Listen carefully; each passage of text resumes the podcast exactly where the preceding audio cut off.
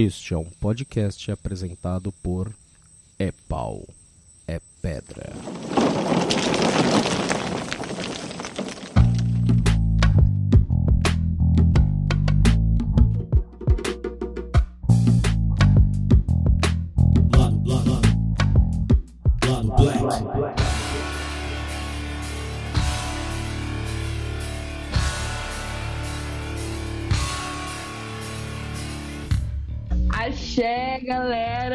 Vai começar agora mais um Lado Black.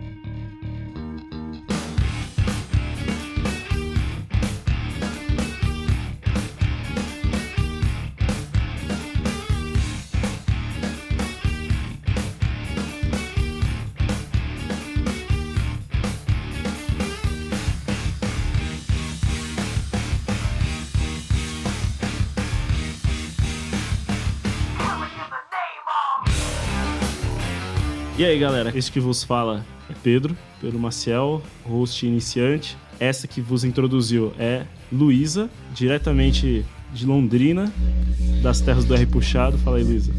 Aê, galera! Diretamente de Brasília tem o. John, John Hazen. Olá, gente. Podia ter começado, podia ter feito tipo James Bond, assim, Raisin. John Raisin. Diretamente das terras do Rio de Janeiro. Rafael Chino. E, por fim, na Juiz de Fora, desculpe. Isso aí. São muitos lugares. É muito plural esse podcast. Opa, galera, eu sou o Daniel Diogo. Cara, a gente, é isso que eu- eu tava pensando nisso, assim, é, é legal, a gente tem pessoas do Brasil inteiro, né? Quer dizer, no Brasil É inteiro da não. hora. É, Faltou- falta só Norte e Nordeste, né? É, é, É, é, mas tá bem plural, assim. é. O que por um lado também é. Por lado também é triste. Outro dia tava rolando um. um- é, fiquei sabendo que vai rolar um, um- Tem uma mostra internacional de teatro que acontece aqui em São Paulo, né? E o tema vai ser. Vai ser sobre racismo. Esse, é, vem, vem assim, os grupos de teatro do mundo inteiro, de peças que deram. que fizeram muito sucesso no mundo inteiro, assim, é muito fodido. Pô, que E- top. Que da hora. É, e, e, e o tema vai ser racismo. Eu falei, puta, vou chamar a galera pra isso, só que eu lembrei que é todo mundo de, outro, de outra cidade, cara. Não tem. Cara, não tem uma pessoa de São Paulo. Como é que pode, cara? A cidade mais populosa que saco, enfim. Mas é bom, é bom ter a pluralidade, cara. Bom, Já tá rolando um trem pra ir. é, o, o, o nosso. Sei lá, É, trem-bala, verdade, aerotrem. Lado,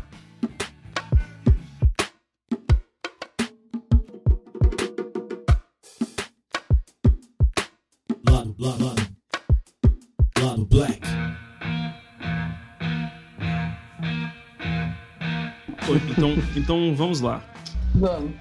É. Tá, o marcador, não consigo. Enfim. Ah, consegui. Ah, então, o assunto de hoje vai ser relativismo cultural. O que, que puxou essa treta, né? O. Dessa semana, o, o vocalista do Pantera, Phil Anselmo, ele, num show, ele acabou falando assim. No final do show, ele proferiu as belíssimas palavras é, White Power, fez um, um gesto de. aquele gesto super básico, assim, né? De estender o, a- o braço. Só faltou fazer o Zig Hill, Heil Hitler, sei lá. E. E assim, isso causou uma puta discussão na internet, pra variar. E um, um dos argumentos que, que algumas pessoas falaram era assim: ah, por que, que um branco pode falar white power e um negro. Aliás, o, negro pode falar white, é, black power e um branco não pode falar white power, né? E basicamente isso leva a gente pra questão do relativismo cultural, né? Quando que, quando que a gente tem que relativizar as coisas e, e para evitar falsas assimetrias. Certo? Isso foi uma boa introdução de tema, pessoal? Foi top. Perfeito. Alguém tem, alguém tem algo a adicionar? Não, sobre acho que isso? ah, sobre o caso em si tem algumas coisas, mas que mais pra frente a gente já vai comentar isso. Bom, então, antes de mais nada, então já vamos, já vamos partir logo pro cerne da questão. Por que, que o negro pode falar é, Black Power e o branco não pode falar White Power? Porque a gente não tem poder. Pronto. Pronto. Fechou o podcast. Pode fechar, vamos embora. Pode. Beleza, falou, falou Valeu, galera, até mais, valeu. É bem simples, assim, na verdade. Parece tão idiota, né? É tão idiota que a gente tem que discutir isso. Muito bem. Então, por favor, alguém pode elocubrar aí com um pouco mais de, de redundância? Já que o essencial já foi dito. Acho que eu, eu posso tentar. Vamos lá, John. É, a questão é que, normalmente, quando as pessoas comparam, né? Você falar Black Power e falar White Power, a gente tá comparando duas coisas completamente diferentes. É, justamente, o ponto é exatamente esse que a Luísa falou, né? Como se dá a distribuição de poder dentro da sociedade. Quem tem poder e quem não tem. Quando a gente. Quando se fala em Black Power, você tá é, fazendo uma afirmação de orgulho e afirmação de pertencimento, de inclusive da própria existência, né, que muitas vezes é, é negada, é, que não encontra uma não encontra uma, um reflexo nas estruturas reais de poder.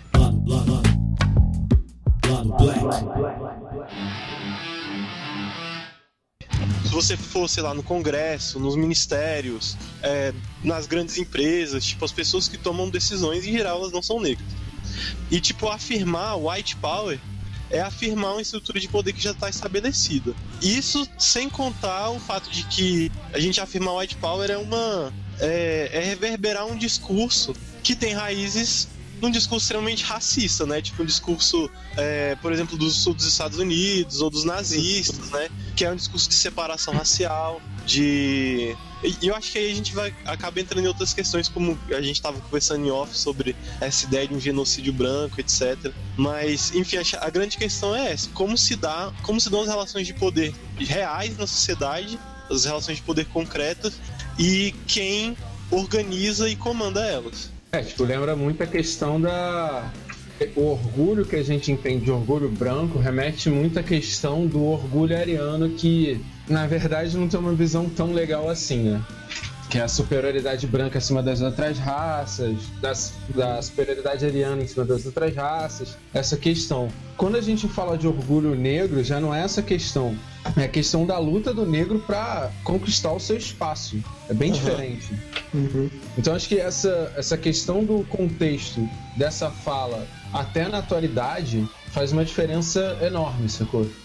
O Daniel quer falar alguma coisa? Uhum. Fala aí, Então, eu Daniel. vi, um, eu vi um- uma contextualização bem interessante é, esses dias, contextualizando até pela guerra de secessão dos Estados Unidos, né? Que é, o Lincoln entrou no, entrou no poder com, com algumas ideias abolicionistas e tal, e o pessoal da, do Sul não curtiu muito o rolê e aí começou a guerra de secessão. E essa galera do Sul, os confederados, confeder... Ih, não vou, não vou lembrar. Confederados, Ele- né? Confederados. Eles, eles começaram com essa onda de white power, e aí veio com o Ku Klux Klan e, e aquela, aquela coisa toda.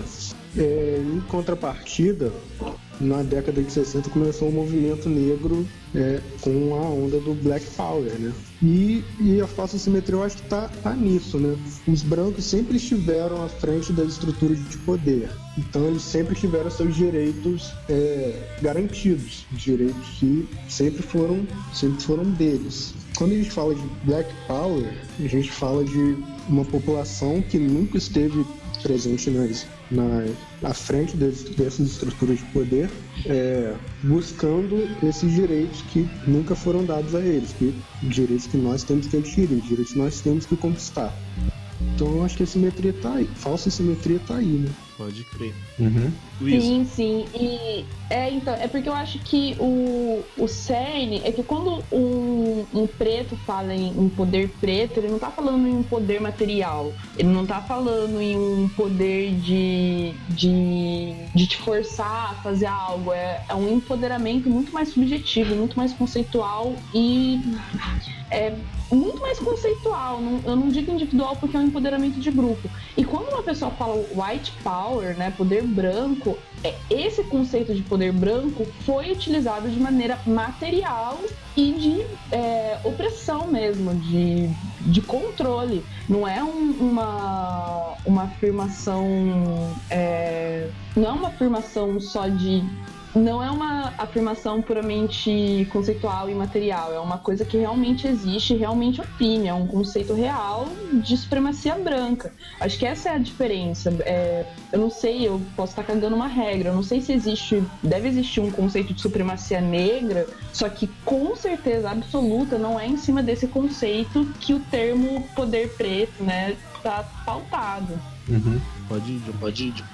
É, então, sobre essa dimensão conceitual, né, do que significa dizer Black Power. É, é uma afirmação de identidade dentro de um contexto em que essa identidade é constantemente negada, né? É uma afirmação de orgulho diante de uma sociedade que o tempo inteiro diz que, seja seus traços culturais ou traços físicos, são. É, são, são desvalorizados diante de uma sociedade em que esses traços são desvalorizados, né? Que são considerados algo que você deveria ter vergonha, mas ao contrário você está reclamando que tem orgulho sobre aquilo.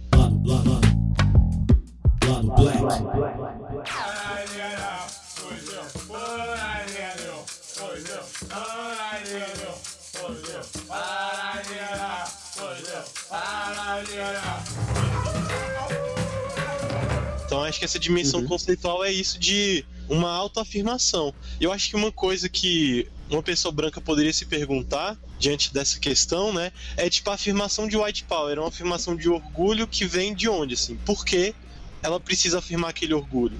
Porque a, a cultura branca não é, é não é desvalorizada, a estética branca não é desvalorizada. Você ser branco não te causa efeitos negativos concretos, como, sei lá, perder o emprego, ser é, tratado de maneira pior por, uma por um professor, sei lá. Então, qual é a razão que leva alguém a afirmar orgulho branco? né? Eu acho que essa é uma questão que, que é importante, assim, precisa ser levantada. Tipo, o que que tá por trás de você fazer um discurso ou fazer o outro?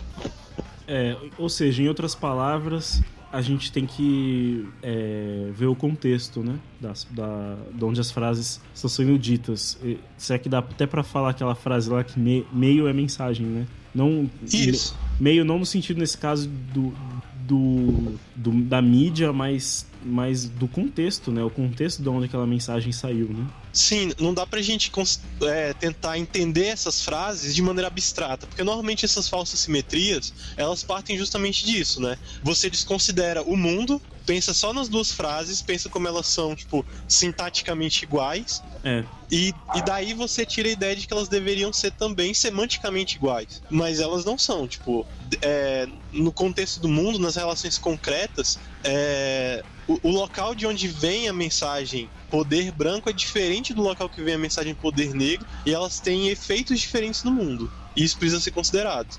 pode crer. E a questão é que, tipo assim, e falar assim, é dife- diferente, apesar de ser escroto também aquela orgulho de ser hétero, Nossa. orgulho de ser branco tem raiz. O maior problema é isso. Não é só uma. Se você pode falar que tem orgulho de ser negro, por que, que eu não posso falar que eu tenho orgulho de ser branco? Porque essa, essa palavra, essa junção de palavras e tal, tem um significado histórico. É. Não só. Entendeu? Esse é o, o que mais me incomoda nessa fala. E ela vem sendo bastante utilizada ultimamente, que me preocupa até bastante. É. É, e mesmo, mesmo que você não, não se inclua dentro da tradição de onde veio essa, essa frase, né? Mesmo que assim, eu não tô dizendo que quem fala white power necessariamente é um nazista ou é tipo o cara da Ku Klux Klan. Só que você tá, re- tá reproduzindo e reforçando o discurso desses caras. Sim, sim. É, outro dia eu, eu vi num, eu vi num podcast um cara falando. Um cara que é. participou de uma banda. Aquele cara, André Bujanra, né? Ele tinha uma banda chamada Mulheres Negras. Vocês já ouviram falar dessa banda? Uhum. Não. Você você ouviu é, alguma coisa negativa, Luísa? Acho que não, né? Não. Bom, o, o, esse cara dessa banda, ele tava falando no podcast, ele participou dessa banda, depois ele partiu em carreira solo e tal. Eu tava perguntando porque eu achei, acho curioso o nome Mulheres Negras, são dois brancos. Enfim, não nada contra, assim, não, não sei por que, que eles colocaram esse nome. Mas, enfim, eles estavam falando, o cara tava falando que é, o que ele tava tentando trazer na música dele mais pra frente era, era, era tentar trazer o. Ele falou, falou que ele se reconheceu, ele entendeu que ele era, que ele era branco, é, de origem ita- italiana, paulistano, e que, e que na- nessa época ele, ele, é, os músicos, assim, ele, assim, sentiam muita pressão de, de, de não ser aquilo, né? E aí ele começou Legal. na música dele a tentar incorporar um incorporar o jeito paulistano ítalo descendente de falar, assim. Achei, achei curiosa a fala dele, assim, é, achei curiosa e, e nesse sentido, assim, tem um pouco, assim, de um certo é, resgate de um, de um orgulho, né? Um orgulho branco, digamos assim. Acho que, acho que é o mais próximo que eu consigo fazer de um, de um contraponto, assim. É um músico num cenário que entende a importância da música negra e aí com- começa a, a, se, a também assim, a tentar se colocar em perspectiva e não querer passar por, por negra. É até uma forma de, de não apropriação cultural, por um lado, né? É, sim. Uhum. é, achei bacana assim, o discurso dele. Lado, lado, lado. Lado Black.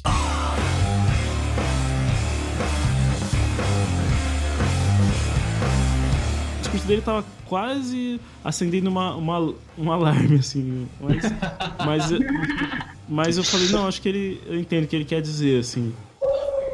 É, É. como se fosse um processo, um processo realmente de troca. Ele não tá simplesmente reproduzindo é, música negra e que nem você falou, tentando se passar por um negro ou como se fosse um negro. Ele tá incorporando os elementos da cultura dele na música que ele curte. Eu acho que isso é uma mistura é tão válida, por exemplo, quanto um grupo de rap indígena guarani maravilhoso É, eu- que eu eu, vi essa- essa- Eu também vi. E, tipo, meu, eles incorporam a várias questões culturais deles de ritmo, de linguagem ao rap. E isso é uma troca cultural, assim, não, Uhum. não uma apropriação. Uhum.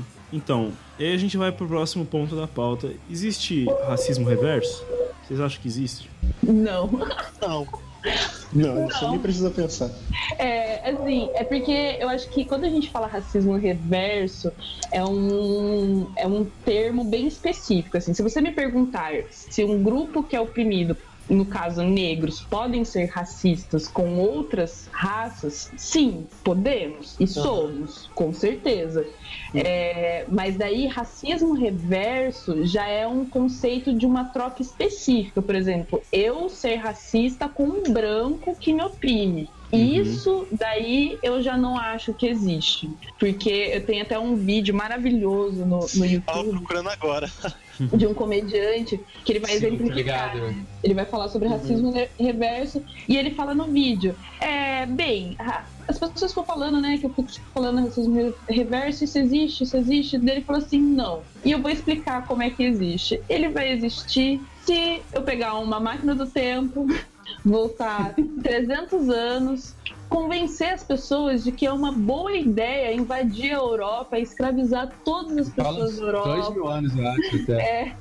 é, submeter todos eles à, à, à escravidão. E só por diversão pegar tudo o que caracteriza eles, a cor, o cabelo, a cultura e considerar algo ruim. Daí se depois de milênios e milênios disso eu chegasse aqui agora e falasse, porra, sabe os brancos? Eles não sabem dançar. Qual é o problema de brancos?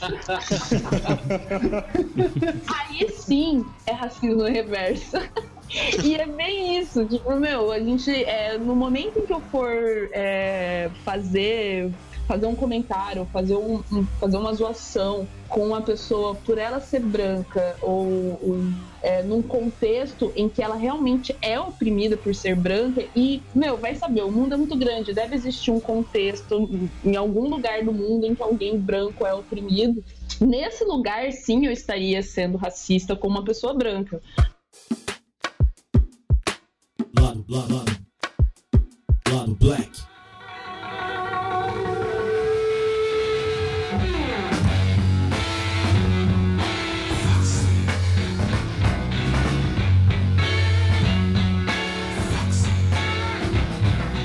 Mas aqui no Brasil agora, não, não existe nenhuma relação de poder em eu em você olhar para alguém e tipo assim, não, não que eu ache certo, quero deixar bem claro que eu não acho certo usar esse termo, mas olhar para um branco e chamar ele de palmito é, não se compara ao sofrimento, todo outro sofrimento que o negro sofre. Se o meu problema fosse só as pessoas olharem para minha cara e me compararem com carvão por causa da minha cor, isso é uma coisa. Isso eu perdoava até se não tivesse todo o resto de estrutura de genocídio, de opressão, de criminalização que existe em cima do negro. O link pro vídeo que a Luísa falou tá aí na postagem. É, Daniel, vai daí? É, o- é, a Luiz já falou do vídeo, eu ia falar desse vídeo também. Mas eu queria falar também do, do, do pessoal que, fa- que reclama do racismo reverso, né? É, o que eles, que eles veem casos bem pontuais, são exceções da regra. E disso tá, tá cheio na, na heterofobia, cristofobia, esse pessoal pega, ah, pega um exemplo, pega uma exceção e usam como regra. É isso que é, que é problemático pro ra- no racismo reverso. Agora, um, um grupo de negros, sim, vamos colocar uma situação, um grupo de negros é, que em um certo contexto tá, tem é, historicamente mais poder do que um grupo de brancos ou um único indivíduo branco. Talvez assim nesse cenário possa haver é, esse esse racismo, porque racismo não é só é, você pegar as estru- é, você olhar para uma pessoa e menosprezar ela fisicamente ou pegar algum estereótipo e, e usar em cima daquela pessoa para para dar uma zoada. Racismo é uma, é uma estrutura toda de poder é, é, sendo usada para oprimir um grupo, não, não só um indivíduo, né? Para oprimir um grupo. Eu acho que isso que as pessoas não, não, não conseguem separar, o indivíduo do grupo. Tá, É, tá- então. eu posso só fazer um comentário? Uhum. É, tal- Pode, vai. talvez nos Estados Unidos, talvez che eu acho que chegue em algo, pode acontecer de um branco se sentir meio oprimido, Tá, mas assim, por um momento, um exemplo, uma, uma exceção assim, porque assim, uma coisa que eu sempre que sempre me impressionou lá é que lá existe é, palavras para para menosprezar uma pessoa branca. Cracker. Cracker, honky, White Redneck. trash. é, white trash, white trash. Wiga, que é o cara que é o branco que é ser negro, né? tem, tem vários tem vários termos, né? Aqui Lado, lado, lado.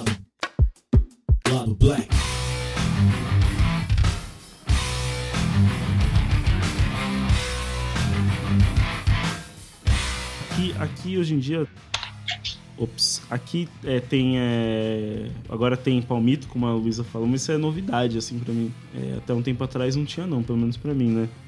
É, eu também nunca ouvi. Esse palmito eu vou falar que eu ouvi porque o Danilo Gentili falou É. que ele foi oprimido porque ele foi chamado de palmito. Mas eu, sinceramente, e olha que eu estudei com muita gente branca minha vida inteira, cara. Eu nunca vi um branco sendo chamado de palmito. Mas eu, se o Danilo Gentili falou, eu acredito nele. Né? Deve ser realmente uma sofrência muito grande. É, e tem o cara, quando, um, por exemplo, um negro começa a namorar com uma branca, chamam ele de palmiteiro. É, Isso sim. Eu ouvi também. É, mas isso tem toda uma outra problem- problem- problematização que uma amiga minha branca, inclusive, estava falando, que eu, eu assumi que eu não vou mais falar palmiteiro só porque. só por colocar a mulher como um objeto. Não é. não sei. Tem algum, não é só a cor da pessoa, sabe? Você coloca a mulher como um objeto mesmo, o que no caso do- da relação interra- é, interracial entre homem negro e mulher branca, isso realmente acontece. É, não, não, não num nível individual, né? Mas numa questão estrutural da mulher branca ser quase um troféu de ascensão social para o homem Uhum. negro, né? Uhum. Então, daí, quando ela me falou isso, eu parei de usar o termo palmiteiro. Agora eu tô à procura de outro termo para poder relacionar homens negros que ficam com mulheres brancas em busca de status social. É, é, é que eu, eu achei bem interessante isso que o Daniel falou. Acho que é importante mesmo reforçar essa, essa diferença, né? Do que pode ser uma, uma ofensa que vem de uma pessoa negra para uma pessoa branca e do que é, tipo, o racismo que pessoas negras sofrem, né? Que é, tipo, justamente pelo fato de quem está à frente das estruturas de poder serem pessoas brancas, as pessoas negras não têm capacidade de transformar uma ofensa em, em uma é, em uma discriminação sistêmica. Uhum. Sim. É, é- é É. totalmente diferente, assim, o impacto que uma ofensa racial tem sobre a vida de uma pessoa branca e o impacto que uma ofensa racial tem sobre, sobre uma pessoa. Então, tá gravando, pode continuar. Beleza. É, eu acho totalmente diferente. Não, pera. É, acho que mesmo nos Estados Unidos, que tem essa. é, em alguns lugares, né, talvez um senso de comunidade que crie, tipo, a noção de território negro e tal. É, caiu de novo? Não, não. Só. É, mesmo nos Estados Unidos que tem talvez essa noção de território negro mais forte, assim, a ponto de possibilitar que em determinados espaços pessoas brancas não sejam tão bem-vindas, e, e, assim, não, não acho que seja necessariamente positivo, mas acho que mesmo assim não dá pra gente falar de racismo reverso, porque a- as estruturas de poder continuam sendo brancas, sabe? Nessas comunidades negras, é, a violência policial ainda é uma realidade muito presente e, e, tipo, uma violência policial que é muitas vezes é, causada por policiais brancos, né? E, tipo, a, a reação do Estado a coisas que acontecem ali naquele local é totalmente desproporcional se as vítimas fossem serem caso as vítimas sejam negras ou sejam brancas, né? Então eu, eu não vejo mesmo num, num caso como nos Estados Unidos a possibilidade de a gente falar de racismo reverso em qualquer nível, sabe? Lado, lado, lado.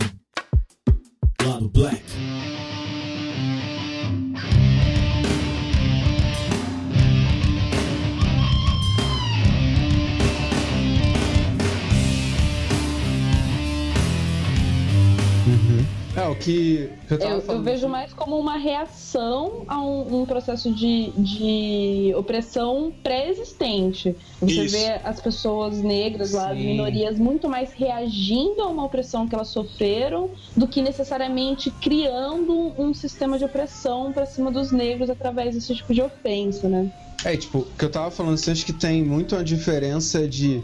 Eu não lembro em qual discussão, onde foi, mas que existe uma diferença entre racismo e preconceito. Racismo é é enxergar a outra raça, mesmo que. ou reproduzir algo da sociedade que enxerga a outra raça como inferior. E preconceito não. Por exemplo, se uma pessoa branca vai numa cidade onde tem negros e eles fazem piadinha porque ela é branca. Beleza, eles estão desmerecendo ela por- de alguma forma, ou de forma pejorativa, quanto à pele dela, sim. Mas elas não enxergam aquela pessoa como. A, a sociedade não tá passando a enxergar aquela pessoa como inferior, entendeu? Uhum. Isso é um preconceito, não um racismo. Não uma reprodução da sociedade em si. É, é aquilo, aquilo de sempre, né? Muita gente acha que racismo é, é o cara chegar e falar, ah, seu preto, seu macaco, coisa assim, bem exagerada, né? Sim, Sendo que isso é, é- isso é, sei lá, isso é, É a tipo ponta do a iceberg, ponta do assim. iceberg, É. tipo, tipo, Porque isso, sei lá, você chegar pro japonês e falar, ah, e aí, e aí, seu japa, você luta karatê, tipo, o cara não vai, ele vai ficar, ele vai falar assim, pô, ele fala assim, pô, que- pô,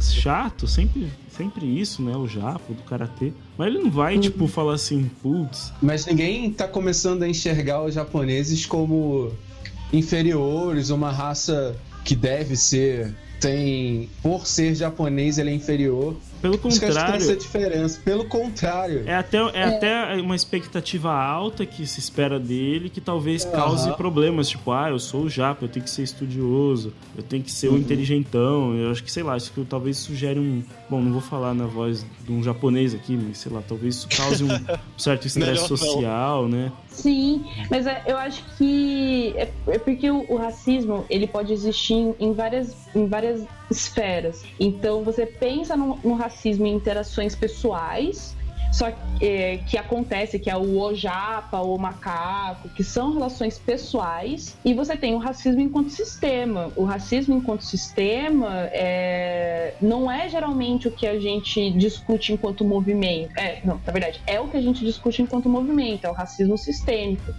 É, é, por na, pelo menos para mim, né? Porque se pressupõe que o sistema também tem poder até em cima dos indivíduos, né? Para mim, então mudar o sistema é muito mais eficaz do que ficar tentando mudar individualmente o comportamento de cada pessoa. Então, é óbvio que eu sou contra qualquer tipo de xingamento, estereótipo, contra qualquer tipo de raça. Eu, eu faço é, um trabalho de desconstrução fodido em cima disso. Só que ainda assim o foco é o sistema, então nunca vai ser a mesma coisa um, um xingamento de white trash com um xingamento de macaco ou de, de niga nos Estados Unidos. Não é a mesma coisa, né? Vai daí, É, Daniel. até quando a gente. O Ah. Daniel pediu a palavra ali. É, rapidinho. Só, só pegar um gancho do que a Luísa falou, que é, me corrija se eu estiver errado, John. Tem uma diferença jurídica entre o racismo e a injúria racial, né? Uhum, sim. Que a injúria racial seria uma coisa contra um indivíduo, seria chamar uma pessoa de macaco individualmente. E o racismo seria ofender a toda uma coletividade. Não sei se é exatamente Ou isso. discriminar, eu acho que é discriminar, não é? Discriminar, é. Ah, Sim, é. O crime de racismo envolve discriminação. Tipo, não pode entrar preto nesse restaurante. isso. Sim, e na verdade, você, o- a lei do racismo e da injúria racial, ela se aplica a todos. Então, eu vou dar uma boa notícia. Se algum branco um dia for xingado de palmito e se sentir ofendido, você pode sim, tá no seu direito ir na delegacia fazer um BO Verdade. de racial. Fala assim, ai, É. seu palmito do caramba. Bah! Boa Cara, sorte com o eu- policial, eu né? me chamava de- É boa sorte ao policial. Só- Bah! É, você pô. No. Pô, os caras Assim chamaram de como palmito bandido. ali, pô, sacanagem, meu, pô. Exatamente, assim como no dia que chegar um baile funk e as pessoas falarem, olha, branco, você não vai entrar no baile funk só porque você é branco, você Pode ir também lá. pode ir lá e fazer um BO e falar, olha, estão me discriminando, eu não posso entrar nesse local só porque eu sou branco. Você também está no seu direito. Lado, lado, lado. Lado Black.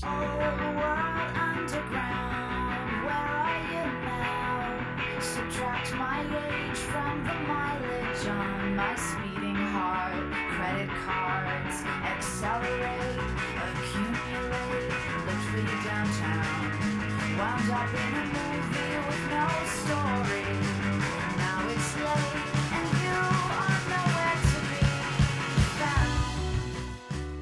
Ou você na pode, delegacia. ou você pode ir pra todas as outras 99% das baladas que, que existem na sua cidade, É. sem ser revistado, sem ser, sem ninguém perguntar, sei lá, te...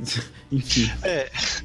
Só, é, só é preciso ter, ter bom senso nisso, né? Tipo, não vai tentar entrar num espaço auto-organizado negro, querer ficar lá É. e depois dizer que é racismo. Né? Sim, Não deixaram. não, exatamente. Isso E até quando, quando a gente fala assim, ah, todo branco é racista, só fala. Velho, quando vem isso num post, caraca, todo mundo. Direita, esquerda, centro, diagonal, todo mundo fica, caraca, não acredito que estão falando esse absurdo de mim. Mas, cara, na verdade é que ela fala assim: não é que a gente tá falando assim, ah, você é um racista, você odeia negro. Não. É que você tem grande probabilidade de estar repercutindo uma fala da sociedade racista, porque a sociedade é racista, sem dúvida.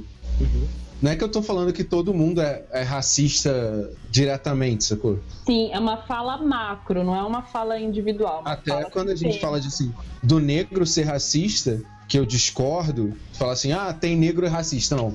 Existem negros que Reproduz. é, repercute, é, Reproduzem reproduzem essa fala da sociedade racista.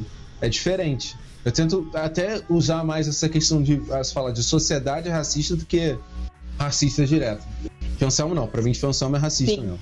É, mas existem pessoas racistas, sim. Bolsonaro é um delas. Bolsonaro é uma delas. Ah, cara, ra- tem gente que é racismo, racista porque sa- e sabe que é, tem gente que é racista e acha que não é. Todos causam meio que o mesmo dano, né? Mas. Uhum. Ixi.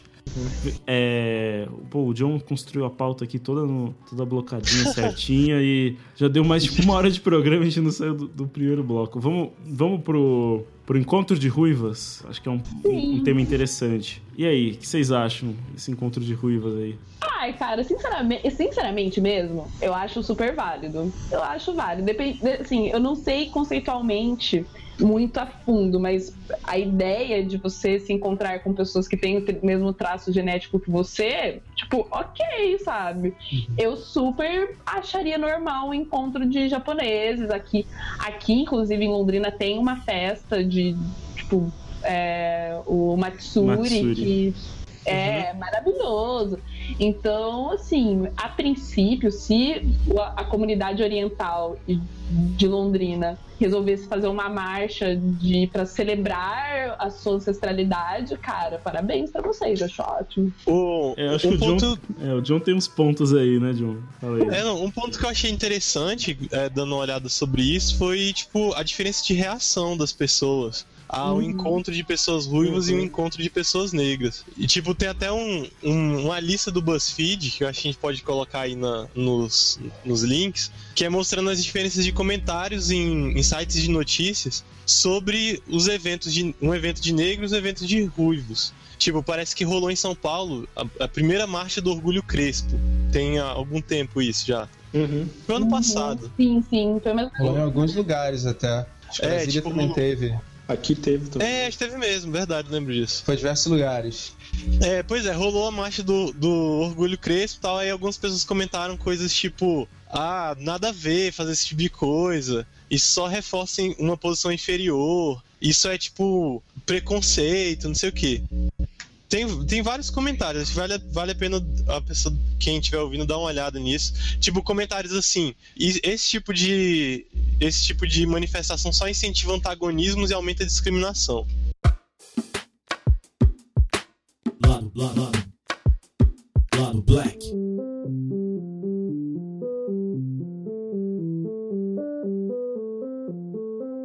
Aí, tipo, depois rolou o Encontro Nacional de Ruivos, também em São Paulo. Lê algum. Lê, Foi, ô, tipo, ô, acho que uns dois, três meses depois. ô, John, Aí os comentários off. eram perfeito, é, tá aí uma galera bonita por natureza, que Ô. lindos, todas as pessoas lindas, acho ruivos lindos. Sabe, tipo, todos os, todos os comentários eram positivos, na, falando sobre o fato de pessoas ruivas se encontrarem. E todos os comentários, a, a marcha do Orgulho Crespo, eram extremamente negativos. Tinha, tinha, Eu um, acho que isso é tipo um reflexo, assim, de uma... é, do que é privilégio branco, por exemplo. cê- tinha, tinha uns, uns, uns pontos que você leu em off. Pô, se você lesse pra gente, acho que ia ser da hora, cara. Alô? Só uma coisa aqui rapidinho, galera. Alô? Tô... João? Acho que o John não tá mais entre nós. Se- Será que. Será o- que ele falou? Vocês estão me ouvindo? Aham. Nossa, eu pensei que eu tava ficando louco aqui. Cara, o meu, meu áudio abaixou de uma vez, tava ouvindo nada. Ô, Não John, nada. tá- tava aqui falado. sozinho. John, John, ô, John, ô, John, John, John, John. Ô, O John, meu áudio cortou, não sei. cara, Diz aí. teve uns pontos, cara, que você leu em off. Será que você pode ler esses comentários e, e a gente pensar um pouco assim, se esses comentários fossem Ah, tá. feitos nu- num evento de, de negros, o que, que a galera Aham. diria? Ma- manda ver aí. Eu achei aqui uma, uma reportagem, né, de uma revista eletrônica chamada Elástica. De um, um jornalista que foi participar de um encontro de ruivos pra ver como é que era tal. É, aconteceu em São Paulo. Daí, ele, ele abre a notícia dele falando assim: Eu nasci ruivo. E é verdade que os meus cabelos são vermelhos ficaram mais escuros, blá blá, mas ele disse que na escola é, ele recebia apelido por causa disso, foguinho, cabeça de fogo, blá blá. É, e aí ele termina dizendo que os próprios ruivos estão mudando a coisa toda. A coisa toda, esse, esses apelidos que eles recebiam quando eram crianças. Aí ele fala sobre o encontro e tal. Aí tem uma fala que eu achei muito estranha, sabe? Da, de uma das, das organizadoras, que ela diz assim: Olhamos a pessoa de longe e só nos aproximamos caso ela seja ruivo de verdade. É, e aí diz que tem algumas regras para poder participar do encontro. Aí, o jornalista diz que, no, no geral, a pessoa que chega para participar do encontro, ele precisa levar uma foto de é, uma foto de infância, uma foto dele criança. Porque, né, a gente não pinta o cabelo da criança. Então é uma forma de mostrar que você é ruivo, tipo, 100%. É, e além disso, outras características como sobrancelhas, pelos e sardas também são consideradas. Daí, no final da reportagem, o jornalista disse que ficou empolgado com a reunião, achou muito legal e perguntou se o grupo aceitaria ele. E ele, ele não tinha uma foto de criança, e aí ele começa a ser analisado pelas outras pessoas, né? Aí ele diz assim: analisaram minhas sobrancelhas pretas e disseram: não sei não, tá meio escuro. e depois que ele foi embora, é, ele ficou pensando se é, não seria melhor ele encontrar um outro grupo de pessoas ruivas com sobrancelhas pretas para poder fazer o encontro deles.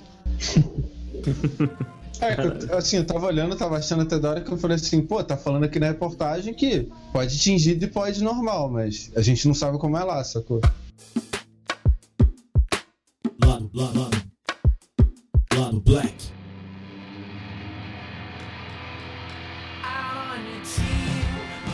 Não, eu acho que esse, esse aí é, é gringo, esse evento, não é? Ah, tá, é gringo. Esse É. de São Gringo- Paulo parece que era. Gringo é o que pode tingido. De São Paulo é mais miscigenado, pode vir o pessoal pintadinho. Pô, e- esse, Pode esse do, também? Esse dessa, dessa revista era, foi aqui no Brasil, é em São Paulo. Esse que só pode o ruivo natural. Aham. Depois você. Ah, é? você Foi, foi em Brasília? Não, foi em São Paulo. Foi em São São Paulo? Paulo, São Paulo. Caraca. Ih, Ó, vou mandar o link aí pra vocês. É, é, vamos mandar, botar no post também. É, vai mandando os links que eu tô, tá tô reunindo todos pra colocar no post. Daniel, você queria falar algo? Era isso que eu queria falar. Ah, tá. Bom, então vamos para o próximo item na pauta. É... E aí, é questão de religião. O, o John puxou a bola aí da cristofobia. Você quer falar? Eu, eu acho que é mais uma dessas, dessas questões de, de simetrias que se constroem, né?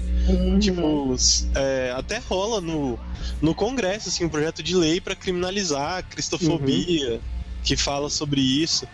É, eu acho que esse, esse termo ficou mais em voga depois da, daquela Marcha do Orgulho Gay de São Paulo, que teve uma, uma mulher trans que se vestiu de Jesus, foi isso?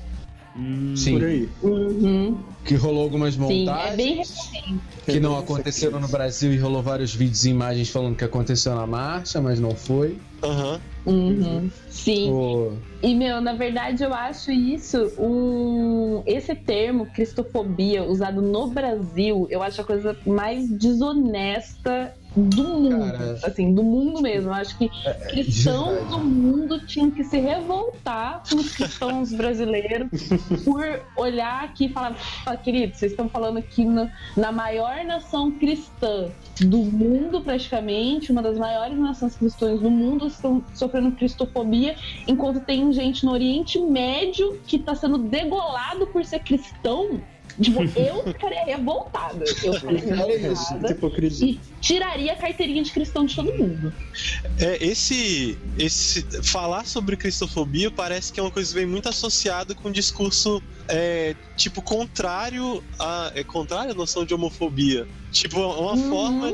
Uma forma de, de certos cristãos fundamentalistas, né, deixar bem claro, é, tentarem afirmar que eles estão sendo é, oprimidos pelo fato de não aceitarem um outro grupo. É, É. rolou uma questão. Quando rolou essa, essa questão da, da marcha e tal, de que ela. Que teve a questão da mulher trans representar Jesus e tal. Foi, cara, pra mim, sinceramente, foi mega respeitoso, sacou? E só que rolaram umas montagens de vídeo de um Lado, lado, lado. Lado Black.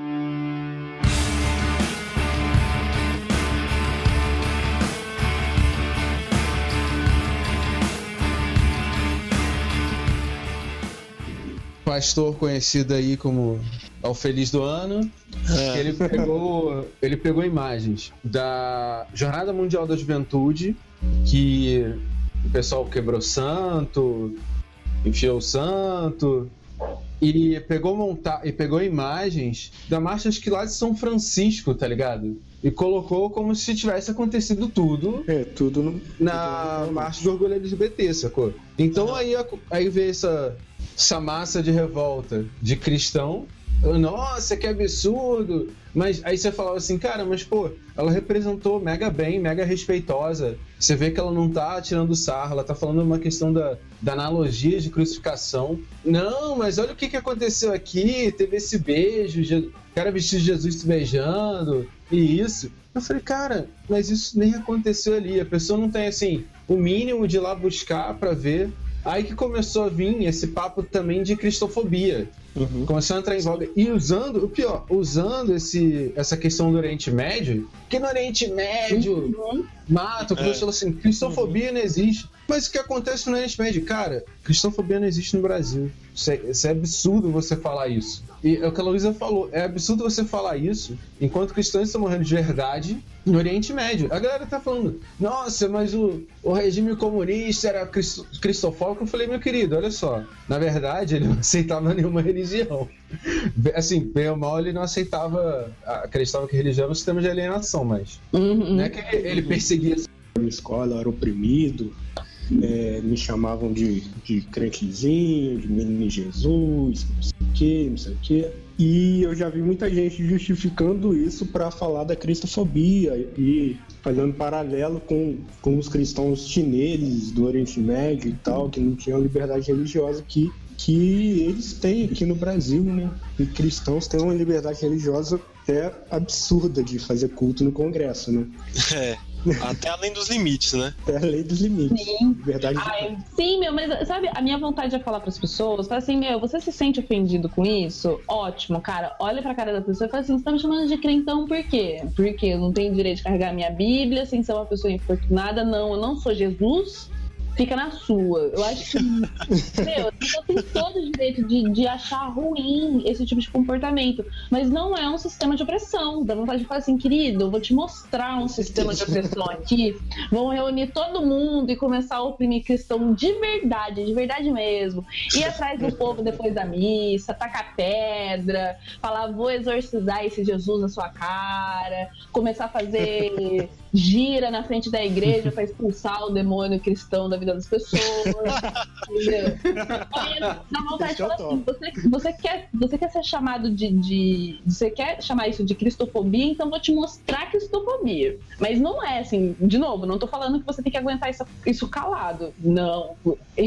Todo mundo tem direito de ser respeitado, todo mundo tem que ser tratado com o mínimo de respeito. E que nem eu falei, eu sou contra qualquer tipo de xingamento, brincadeirinha que sirva pra diminuir a pessoa por uma escolha dela, uma crença, cor, enfim. Só que não é fobia, desculpa. Aqui no Aham, Brasil bem- não é fobia. diferente do que acontece com as religiões de matriz africana. Uhum. Ela sim tem exatamente. todo o direito de falar, porque, cara, tipo, primeiro que existe um preconceito imenso com a crença em si, tipo, todo mundo, ai, se você faz isso, você é uma pessoa ruim e tal. E, cara, existem casos reais de agressão, existem casos reais de destruírem o patrimônio, entendeu? Casos frequentes. O- Isso, esses cristãos. Alô? Ah, e, e- um, um rolê claro, assim, também de falsa simetria e rel- relacionado à religião. Aqui no Brasil, a gente tem ensino religioso, né? Pelo menos não sei como que é em, em outros estados, mas aqui no Paraná a gente tem até uma certa idade o ensino religioso na,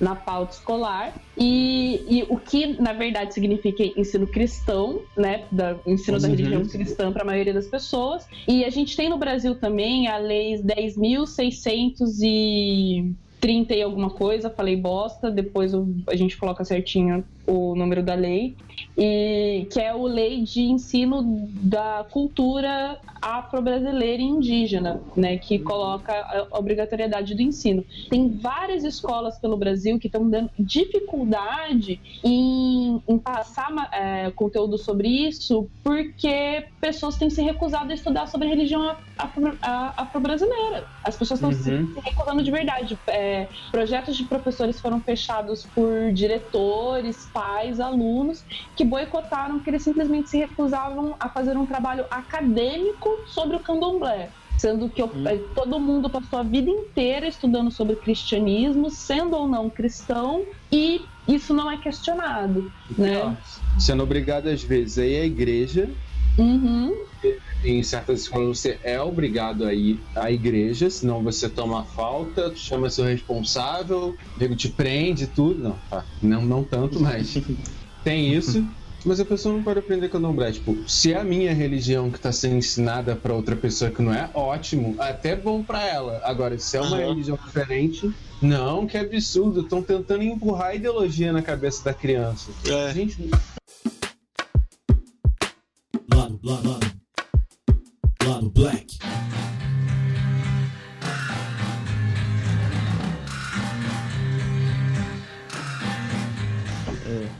sabe? Não, não, não, vem na cabeça isso, sacou? Não consigo entender isso. Uhum. Tem até, eu vi esses dias uma, é, um álbum de fotos rolando no Facebook que eu não, eu não sei qual foi a cidade em que isso aconteceu, mas tinha várias, vários muros assim pintadas umas frases religiosas, mas tipo assim, é, Jesus tira o Exu do corpo das pessoas, umas coisas desse tipo. isso aí. Você viu? Aí, tipo, uma, uma galera de um, de um terreiro resolveu tipo, fazer uma intervenção em cima disso, assim, tipo, pintando os muros e escrevendo frases positivas sobre É, candomblé. respeito. Não De só sobre respeito. candomblé, É, sobre tipo, todas as religiões. religiosa, É. E aí, tipo, nos comentários do, do, do álbum, tinha várias pessoas falando, ah, mas isso aí é, é intolerância ao contrário. Isso é. Vocês não vão conseguir nada, tipo, é. Tipo assim, vocês estão sendo violentos com quem foi violento com vocês, isso é errado e tal. É quase um. Agora vai rolar o grafite reverso, né? É, tipo isso. É.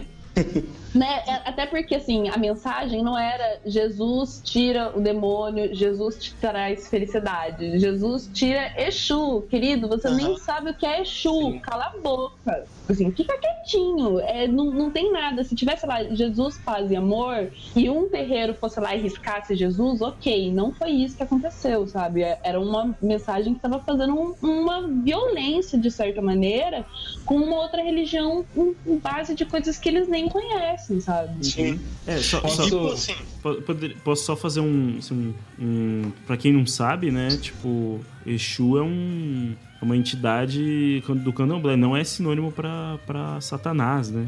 Não, não. Só não. pra quem- E nem a É, representação é, não, similar. nada a ver com isso. Tipo, só fazendo esse pequeno, né?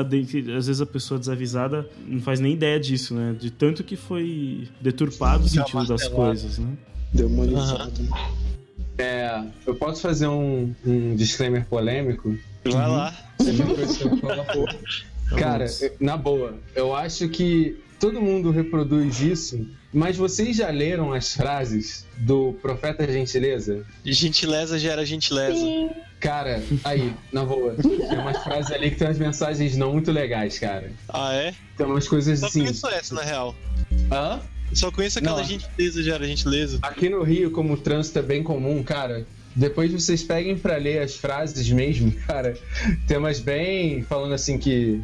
Ah, o mundo tá errado, você. Se você pegar outra pessoa tá errado, tá as frases bem polêmicas, cara. Depois eu mostro pra vocês. Mas assim, não sou muito de esquerda, não. Depois eu vou mostrar pra vocês. Eu tava parado, porque aqui no Rio, né, que tem a- as frases, eu tava parando no trânsito olhando e falei, pera, mas, cara, como assim um cara que prega gentileza tá falando mil coisas, assim, julgando todo mundo? Cara, tipo, o discurso pacifista tem umas dificuldades, assim, em al- alguns discursos pacifistas, né? Mas é, uma coisa que eu queria falar também é que acho que em todos, essas, todos esses pontos sobre falsa simetria que a gente traz, é, o que. Acho que o ponto central é como se dá a distribuição de poder, né? Tipo, quando você fala dessa questão de cristofobia, por exemplo, acho que as pessoas têm que, têm que pensar por um segundo que, tipo, tem culto evangélico rolando dentro do Congresso, sacou? Tem, tipo, em cima de toda cadeira de juiz no Brasil, uma cruzinha ali. É, enquanto isso, tipo, é, a- as pessoas de, em- que fazem parte de religiões de matriz africanas, tipo, em vários estados não se sequer reconhecidos como religião. Lado, lado, lado. Lado Black.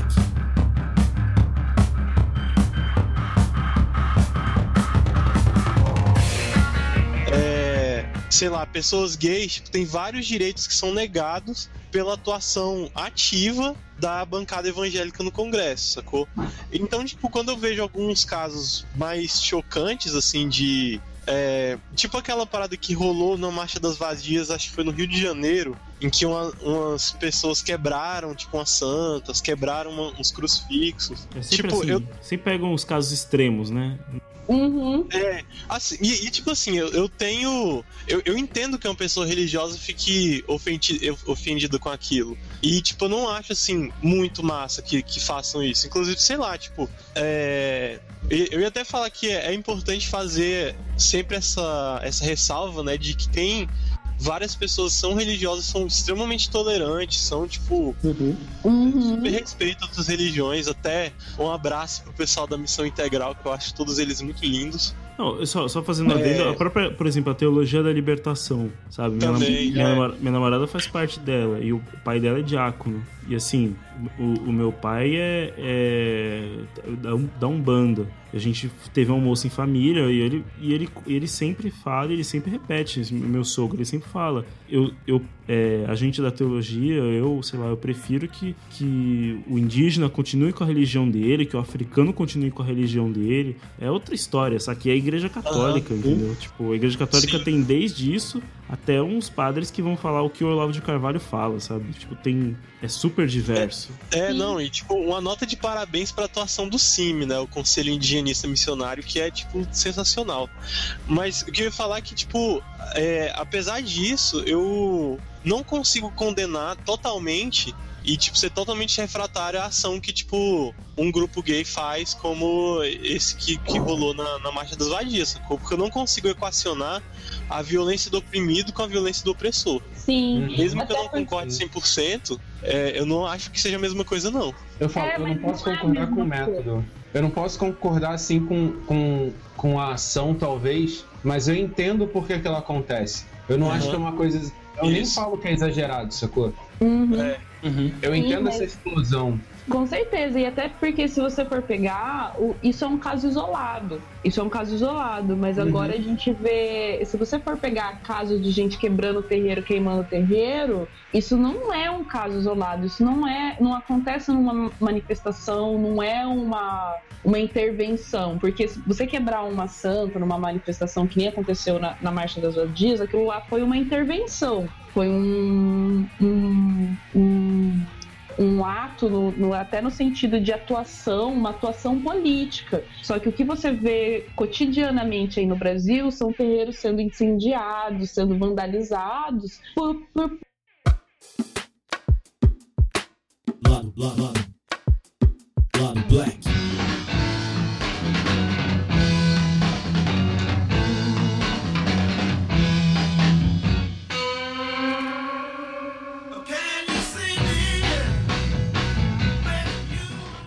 Motivo de intolerância. Então não é, é que nem o John falou. O ponto é que sim, ambos estão errados, ambos estão errados. Nenhum deles está, pelo menos ao meu ver, nenhum deles está correto em termos de método e tal, não. Tanto a marcha das vadias quanto quem incendeia terreiro. A diferença é que quem tá lá incendiando terreiro é, tá fazendo parte de um sistema de opressão. É uma, uma coisa ó, é uma coisa muito mais generalizada que atinge muito mais pessoas e que visa destruir uma religião. A, a- a ação na Marcha das Vadias propunha uma, uma reflexão em cima do, do, do significado disso, até uma análise bem interessante de você fazer do papel da religião no controle da mulher. Agora, qual Aham. que é o significado de você ir lá incendiar um terreiro, tirar a vida de pessoas? Tem, teve um, um- um- essas semanas atrás, no começo do ano, um terreiro foi incendiado.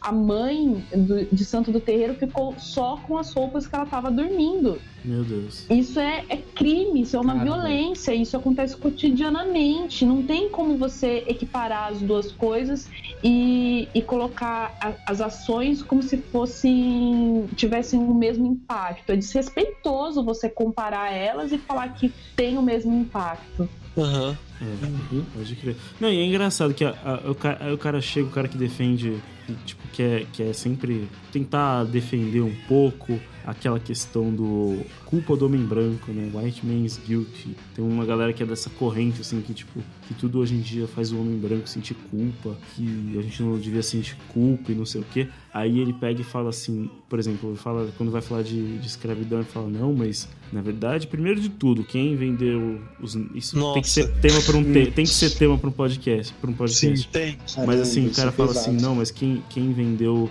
os negros para os brancos foram os próprios negros. E, e, e com isso ele exume toda a culpa e ele fala, não, e é uma questão de. Isso é uma questão de. de re- relativismo. Ele, aí ele puxa o relativismo histórico, não, mas naquela época todo mundo fazia isso, não sei o quê, enfim. Agora, quando vem uns extremos, que tem extremos no movimento Lado, lado, lado. Lado Black.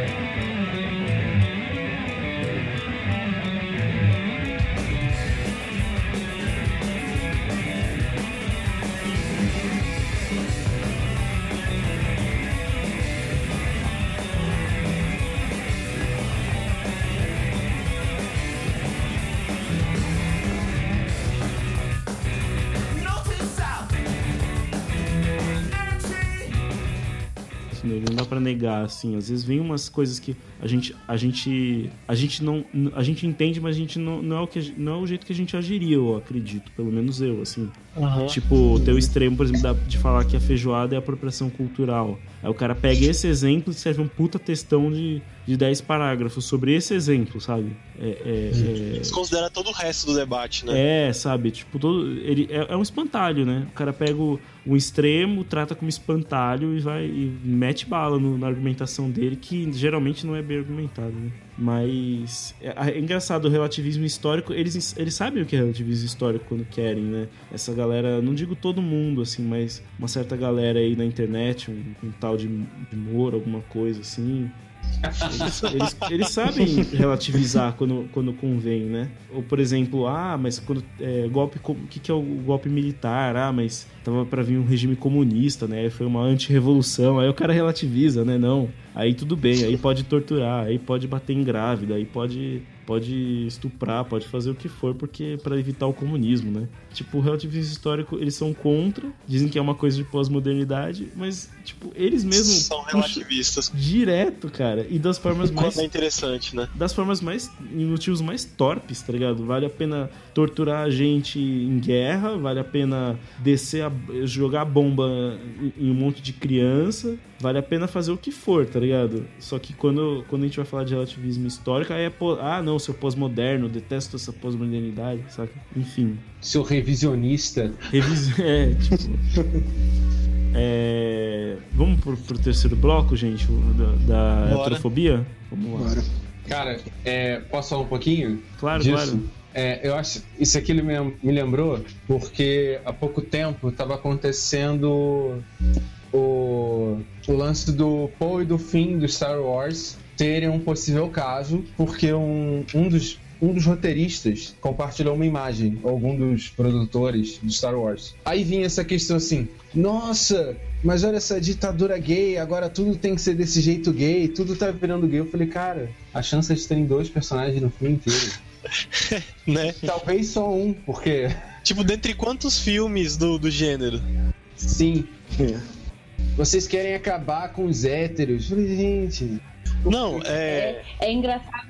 É engraçado que para as pessoas o tem gay em qualquer lugar. Agora tem gay em todos os lugares. Meu Deus, os gays estão invadindo. É você ter um, dois representantes, a pessoa simplesmente existir, né? Porque se antes era tão invisibilizado, porque agora a pessoa simplesmente existir já é existir demais. Já é. Se mais existe pra cabeça um dela. cada filme, é muita coisa. Exatamente. Lado, lado, lado. Lado Black.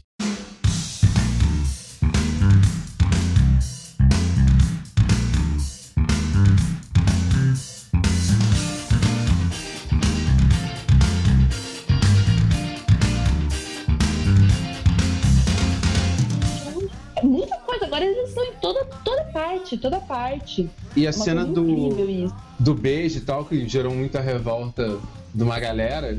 Eu falei, gente, mas tem gay na novela desde que eu sou criança. Só que eu não sei o que, que aconteceu com as pessoas. Que elas imaginavam que o gay era um cara solitário, que não tinha caso com ninguém. Ele era um. Na verdade, ele era um assexuado com um pouco afeminado, talvez. Com aqueles. É, que as pessoas também acham isso, né? Gay que é gay tem que ter jeito. Tem que ter jeito de gay. Ah, mas o Paul não, não demonstrou nada. O fim. Como assim? quê? E aquela, aquela olhada que eles trocam? Paul mordidinha no beiço. Pois é, quem. Que, não, peraí.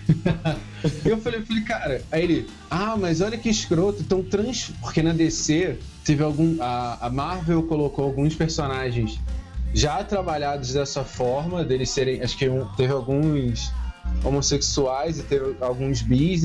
A DC pegou um personagem antigo e transformou ele em homossexual. Acho que nem foi bi, não. Falaram que era homossexual mesmo. Foi um Flash? Tá. Não, foi o Lanterna Verde original. Isso, é, Lanterna Lanterna Verde. Aí eles falaram, nesse caso do Paul, assim, pô, mas que escroto, estão transformando o cara em gay. Eu falei, cara, não é questão disso.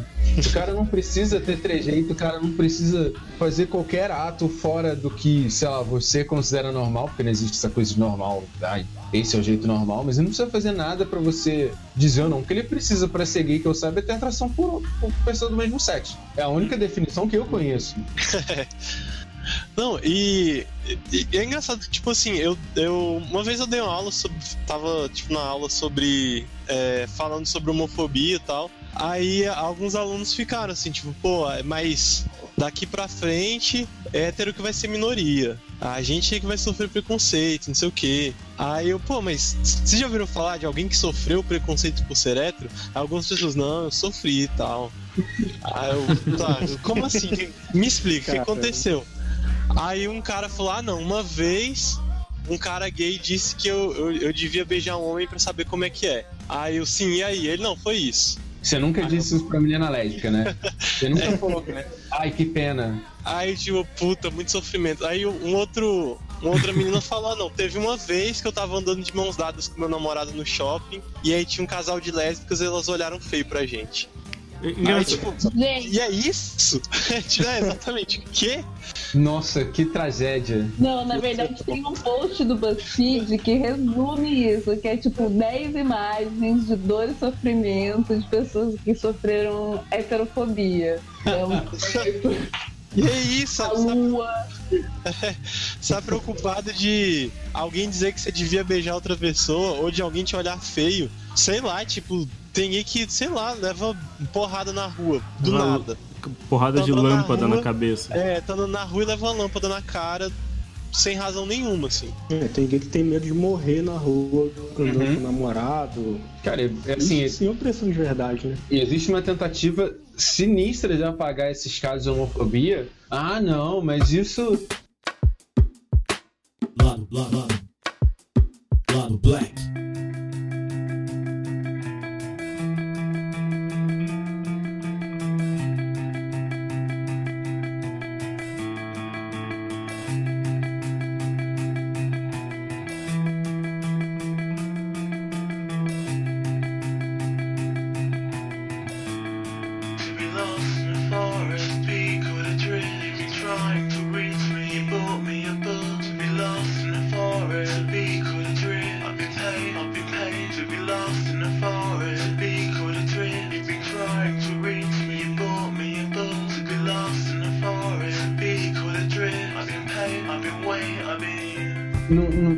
Não- o agressor não falou que foi por causa disso, falou que foi porque ele quis, sei lá. Eu falei, é claro. As pessoas olham assim, acontece. Raramente a pessoa, ah, quero bater em alguém. Mas, é, cara, deve ter acontecido mas é muito alguma estranho. coisa. é, deve ter sido alguma outra coisa. É, Alguma coisa ele fez pra merecer. Sim. dar- Meu, melhor. Putz. É sempre assim Nossa. a fala, né? Alguma coisa ele fez. Ninguém bate assim de graça. Alguma coisa ele fez. Cara, o garoto ficou. O garoto ficou hospitalizado, sacou? Ele, Exatamente. falou assim, cara, eu tenho quase certeza que me bateram por causa disso. Porque assim, as pessoas não vão chegar dando voadora na sua cara falando assim, ah, seu gay. Às vezes elas chegam. Às vezes elas chegam, mas. O garoto Muitas vezes elas chegam. eu E percebi mesmo assim não é homofobia. pelo meu jeito, o cara começou a cismar comigo e me implicar comigo, sacou? Não, e nas, nas notícias na mídia sobre isso, tipo, tem, é, rola muito essa tentativa de fazer parecer que não é exatamente isso, Sim. né? E rola Sim. muito isso em notícias de, de homicídio transfóbico, né? Uhum. Quando pessoas trans são mortas. Nossa. E que, em que na, na notícia chega a falar, tipo, ah, eles acharam que. é, eles colocam assim nas notícias às vezes, acharam que era uma mulher, viram que era uma travesti e aí resolveram bater. Nossa. Mas mesmo assim, tipo, já tá tudo errado nessa frase. Pior. E É mesmo assim, assim, assim- eles tratam como se não fosse transfobia. com o caso de homofobia tem também assim, ah, mas o gay, é, ele tava num lugar de drogas, de bebida e isso. Eu falo, meu querido, se alguém apanhar na Lapa é isso, né? Qualquer pessoa que vai na Lapa, se ela apanhar na Lapa, ela tá apanhando no ambiente de drogas. No máximo, aí você tá... acho que o Bolsonaro fala isso às vezes, ele fala, mas tu vê onde eles apanham, é ambiente de drogas, e isso, e tráfico. Eu falo, cara, pos- possivelmente é um bar. Cara, Você pega a estatística é isso, tipo, é um bar, sacou? Ca- Cara, esse lance de trans, puta, vou- acho que eu- pode ser que eu escorregue e fale uma bosta aqui, qualquer coisa eu edito. Mas assim, o cara, o cara pega, vê, vê uma mulher trans, vê a voz, tudo mais, parece que é, que é o que ele queria, tudo mais. Aí o cara só percebe na hora H cara, continua, tá ligado? Vai em frente. Olha, tipo, eu acho que tem Tipo casos assim, de. tô falando, tô falando sinceramente, assim, tipo, Uhum. se tudo te agradou até ali, né? Tipo, sei lá. É, Vai, porque cara. é um órgão genital que É, vai te uhum, afetar. saca. Eu tô- Meu, eu, E tem, tem pessoas trans que, assim, você vai olhar, você vai conversar, você vai falar. O que a pessoa, tipo, nesse caso específico, vamos dizer assim, uma mulher trans, ela é uma mulher, não deixa de ser. Então, tipo assim, geralmente, que eu saiba, são imensamente sinceras nesse ponto. Sim. Eu já ouvi, cara, diversas vezes casos falar: olha, eu tenho que te contar alguma, eu tenho que te contar uma coisa. Eu sou uma mulher trans, eu, eu, eu tenho um pau aqui, sim. entendeu? É. Existe uma sinceridade porque acho que nem tem por que mentir, sacou? Não, e assim, É, tem, um- tem um. Ah, desculpa. Você vai, você vai falar que tem um conceito na programação, tem nada a ver com esse assunto, que fala assim, que é duck, duck typing. Significa assim, se, se faz quack que nem um pato, se fala que nem um pato, se nada que nem um pato, é um pato. Assim, não. Sabe? Tipo assim, se Uhum. parece, se é tudo mais, cara, qual o problema, tá ligado? Porque aí o cara, o cara tipo, se sente enganado, meu, ninguém te enganou. É, Ninguém te enganou. é aquilo ali que tá Você, ali. acho que você que tá se enganando, achando É. que, assim, se prendendo a uma parte específica. É tipo. sim, mas assim. E Lado, lado, lado. Lado Black. É pau, é pedra, é vida, é o caminho. É hashtag TikTok, é um pouco sozinho. É caco de grito, é vida, é sol. É a noite, é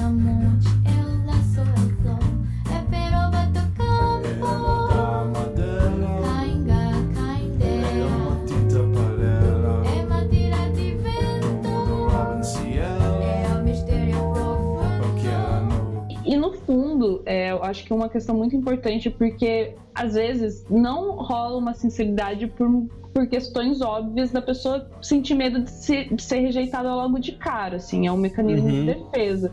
Sim. E nesses casos, se você tá com uma pessoa e depois descobre que ela é trans e você não se sente confortável com isso, por mais que eu particularmente ache isso uma besteira, É. você também pode chegar e falar numa boa, olha, Conversa. não é, não curti. É, você pode Foi não uma matar a pessoa, né? É uma boa, é uma boa ideia não não matar uma socar pessoa, né? ela. Eu acho que não Sim, socar, não existem outras matar. maneiras de você dizer não, não quero ficar com você, do que você espancar alguém. O que coloca numa falsa simetria, porque eu queria ver mulheres pegando um monte de homem na porrada quando eles chamam de gostosa, e aí deixa eu te chupar todinha. Queria ver a mulherada com uns cacetetes, meu, arrancando sangue, tirando o dente dos homens e ver o que, que ia acontecer nesse cenário de mundo. Não, é. Só uma, uma curiosidade aqui. Eu abri o, o texto do projeto de lei é, 7.382 de 2010, do, do Eduardinho Cunha, que, é, que pretende criminalizar a heterofobia. Aí, Uhum. assim, tipo, todo projeto de lei tem uma justificativa no final. Tem o, o, o que seria a lei, aí no final tem a justificativa. E é engraçado que a justificativa desse é assim: que ah, tem um monte de projeto de lei pra falar sobre discriminações de minorias, mas não tem um, nenhum falar de heterofobia. Então, esse aqui é pra tentar equilibrar as coisas. Nossa. Nossa. Fora isso, não tem nenhuma outra justificativa, sabe? Não tem. justificativas dos Porque não de tem lei dele. uma outra justificativa. É, Já pensou que você abre assim o projeto de lei e tá lá, justificativa for the law, for the rules, sabe? só, só pela zoeira. É só, é só pela zoeira. Tipo, faria mais sentido, eu acho. faria mais sentido que essa que tá aqui. Tipo, é só, pra Faria sentido. é só pra escrotizar, tá ligado? O cara já é um filho da puta. O cara... Nossa, não tem o que dizer, parece uma piada viva, né? Tipo, cara... É, uma piada Mas é- pronta. Mas é muito engraçado porque o, essa relação que, que o, o- Eu vou falar até o- assim, homens, mas mulheres também têm, heterossexuais. É começo de vida no teu coração.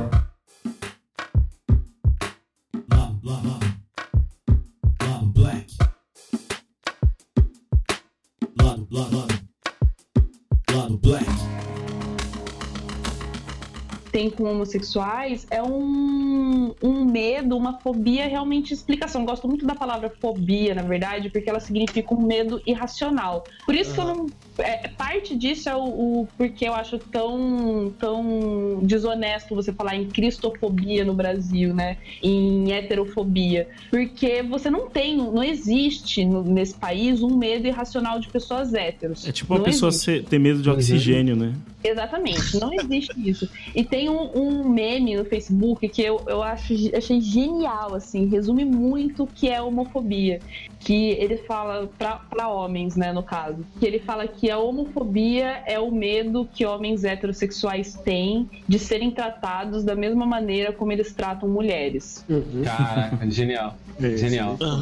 É genial. E, e para mulher, na verdade, também é a mesma coisa, porque mulheres que têm, é, que são homofóbicas com, com mulheres lésbicas, é, é exatamente isso. Como se a mulher olhasse para você e ela fosse te achar bonita instantaneamente, é querer agarrar você no meio da rua, que você não Uma pode ficar nua do lado dela, que ela é uma descontrolada e vai correr. Isso é um medo irracional. Irracional. Assim, simples assim.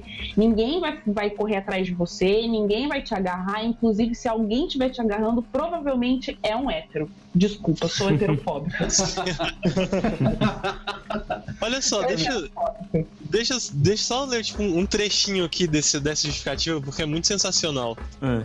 Ó, Ele diz- ele diz assim: é, se não se tem em conta as possíveis formas de discriminação contra heterossexuais ao se propor políticas públicas, é, pode-se transmitir a impressão de que a afetividade da pessoa homossexual, bissexual ou transgênero encontra-se um patamar de relacionamento humano mais elevado que a afetividade heterossexual. Recorremos por isso às normas, blá blá, é, pra, é, que são vigentes para combater a homofobia para trazer essa discussão à tona, para assim dar um maior equilíbrio para as discussões no tema. E é, tipo, é justamente essa justificativa é justamente aquilo que a gente falou no começo do programa sobre você tentar tratar é, os discursos no abstrato, assim, né? Como se a palavra homofobia e a palavra heterofobia tivessem pairando no vácuo, Sim. assim. Uhum. E, E é elas uma- pudessem ser comparadas sem a gente olhar a realidade do que acontece com as pessoas de verdade. E é uma desonestidade intelectual tão grande que a PL 122, ela não falava sobre. É igual a gente comentou até sobre racismo, que se você é uma pessoa branca e alguém te chama de fome, você pode ir lá. Aham. Estava especificado sobre orientação, é, orientação sexual e identidade de gênero. Sem definir uma. Então, quer dizer, se você, por acaso, por algum acaso, sei lá, achasse que estavam sendo heterofóbicos com você, você podia ir lá. Uhum. De alguma forma. Se eu fosse numa balada, numa balada gay e alguém te batesse, você podia ir lá e falar, olha, foram um hetero, é, heterofóbico comigo. Podia Sim. fazer isso. E, e, cara, tipo assim, eu, eu vou dizer pras pessoas, os amiguinhos, são heterocis como eu sou. Eu sou heterocis. Velho, desencana desse lance de homofobia que, cara, você vai descobrir um mundo maravilhoso, cara. Você vai poder ouvir a música que você gosta, mas você tem medinho. Você vai Pode poder crer. conhecer um monte de gente da hora. Vai poder pedir aquela bebida rosa que é bacana pra caramba. Nossa, é adoro, bacana, é, adoro as bebidas que a galera fala que é vida de, de gay. Lado, lado, lado. Lado Black.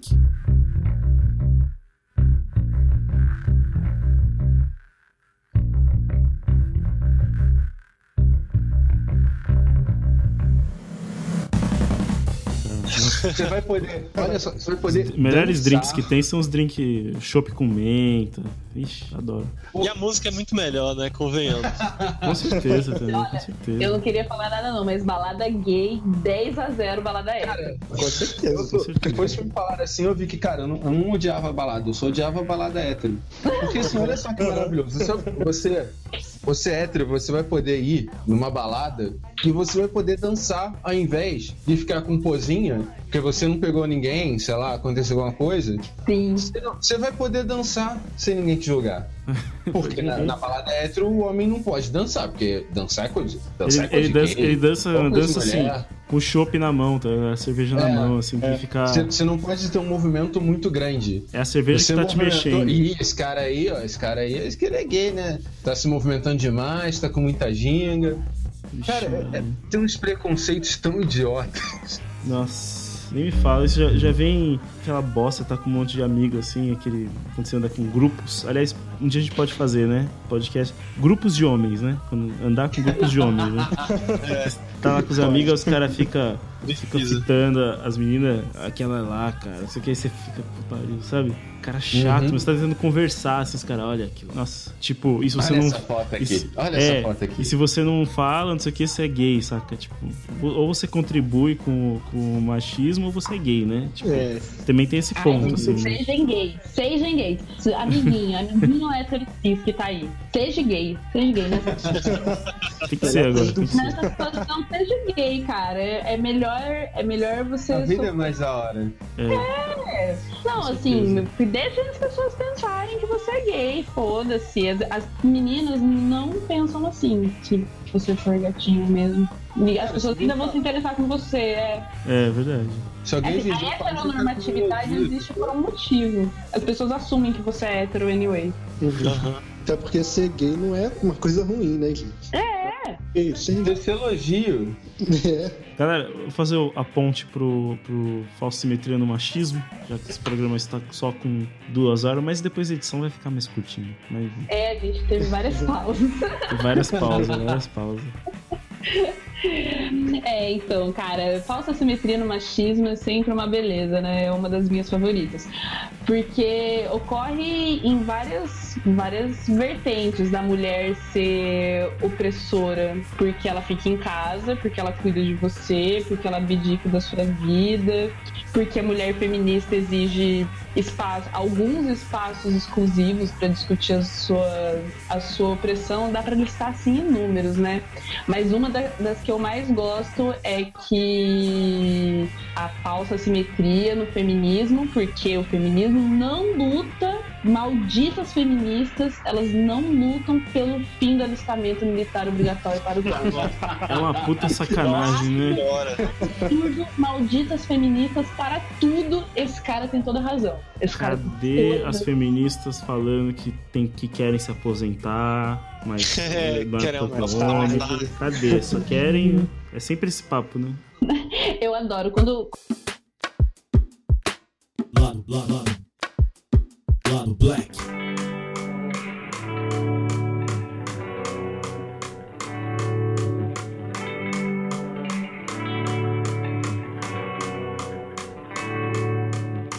Quando as pessoas vêm com essas, ai, porque é, vai lavar uma louça, a- atingir esses estereótipos, eu na- no, no alto da, da minha, do- da minha falsa simetria, mando a pessoa ir morrer na guerra. Vai morrer na guerra, filho da puta. Eu vou lavar minha louça assim quando você pegar e marchar lá pro Oriente Médio e morrer na guerra. Vai lá bater uma laje, seu filho da puta. Uma laje. Esse- Isso esse- é uma Vai lá, vai consertar a janela. o- uma, o, o, o Chino fez uma declaração polêmica um tempo atrás aqui, né? E eu vou fazer uma também aqui. Talvez, talvez não tão pesada, mas uma vez eu fiquei, eu fiquei curioso, eu li uma notícia sobre uma mulher que, def- que era ativista dos, do, ativista dos movi- do movimento é, pró-homens. Hum. Eu achei muito, eu fiquei muito curioso, eu fui ver os vídeos dela, assim, pra ver o que ela falava, né? E, e os pontos que ela falava, que ela falava eram justamente esses, assim. Ah, ela puxava um, um conceito que ela falava que era de disposable man, é, homem descartável. Que é a questão assim, de tipo, por exemplo, num, num bote salva-vidas, ah, homens e é, mulheres e crianças primeiro, vai, pega os bot, o bote, o homem por último, porque o homem é descartável, o homem vai pra guerra, o homem é, é, sei Nossa. é, essa coisa, né? E, e- só que, assim, onde que ela erra? Que isso também é, é culpa do machismo. Aham. É tipo, é Sim. pura e simplesmente, saca? Tipo, Essa visão protetora, sacou? Tipo, é, o- é o- não, não foi como se as mulheres tivessem exigi- exigido que os homens tinham que. Saca? É, é que nem aquela parada de Poder É, é tipo aquela parada de mulher pagar menos em balada, que muitas vezes é apontado como, ah, olha aí o privilégio. É. eu adoro quando a galera liberal fala isso. Eu falo assim, fera, me indica onde na lei está escrito isso. Quem decidiu fazer isso? Não, fora que na verdade proprietários. Geralmente é o proprietário hétero, que quer Hum. homem hétero, que quer encher a baladinha de mulher.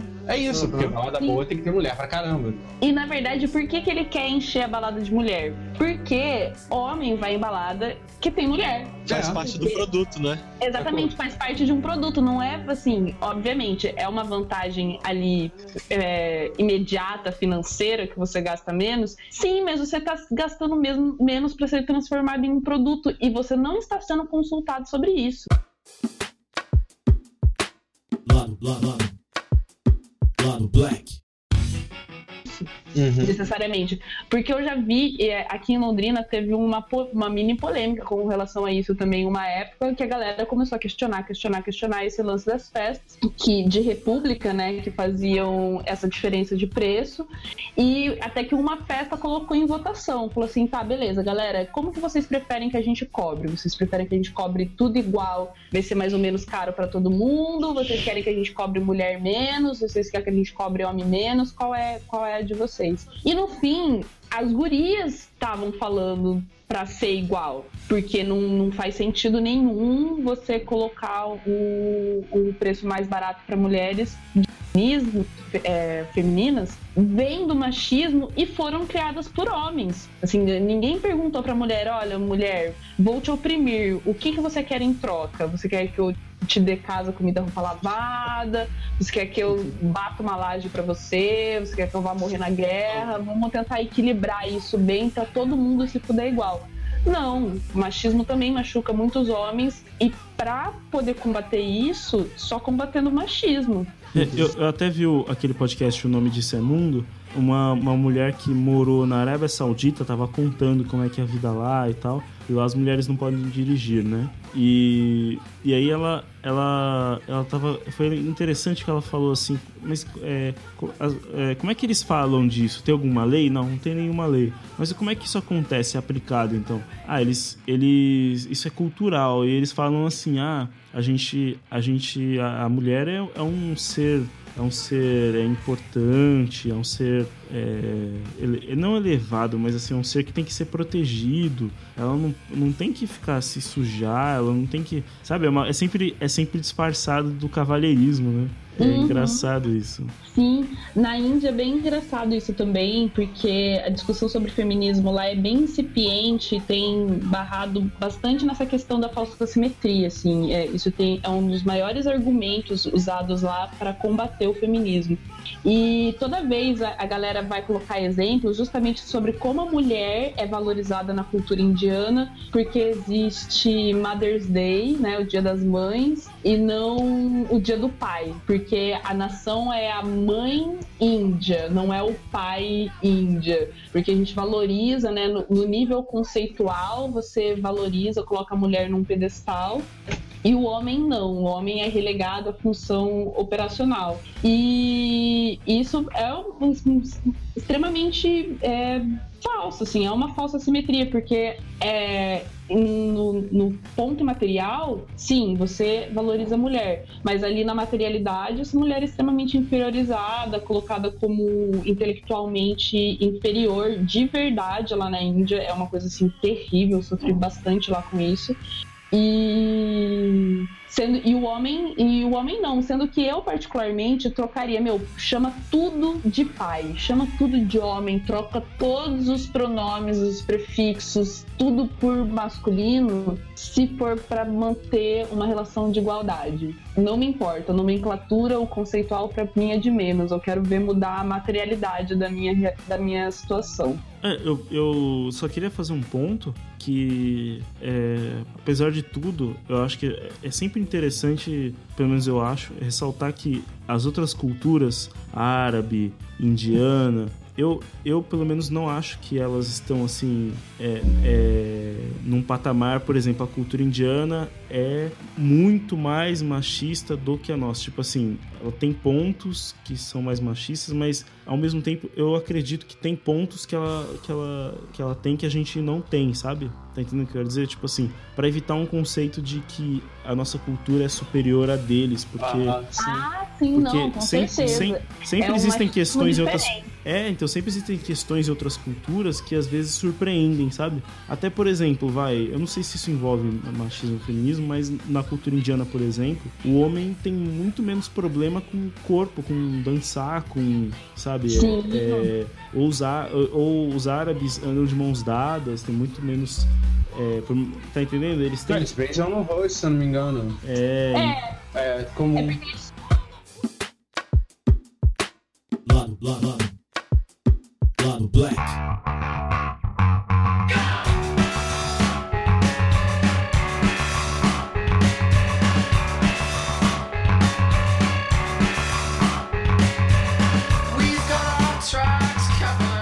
Isso aí, na verdade, é bem complicado porque isso não é associado com homossexuali- homossexualidade. Tipo, homossexualidade nesses países meio que não existe, É. assim, pra eles. Não, é, é não existente.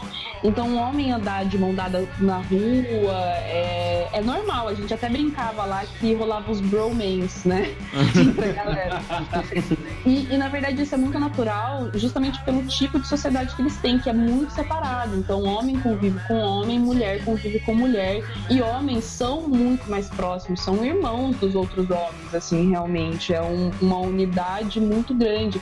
A balada, homem lá dança na balada, porque balada é pra homem. É, ou então ia ser todo mundo lá quieto, parado. Balada lá não é necessariamente pra mulher, sempre tem. é, as mulheres vão e tal, mas infinitamente menos número. Uma parada muito, muito desigual ainda. Só que, que nem o, o Pedro falou, isso não significa que nós somos superiores. É um machismo diferente. A, a diferente. questão da Diferente. Grécia, a questão da Grécia antiga, que eu lembro, assim, mais ou menos, era tipo isso. Que, na verdade, os ra- como existia a questão dos escudos, que você tinha que proteger a pessoa do lado a qualquer custo, eles eram criados juntos. E isso acabava, assim, tipo, existiam casos em que as pessoas se envolviam. Se existia alguém homo ou bi ali que na época não se entendia muito disso, acontecia. E também pelo fato de que para cultura grega, muitas vezes as mulheres tinham não tinham um papel intelectual. Não tinha esse papel de. Era apenas assim, é, casamento e reprodução.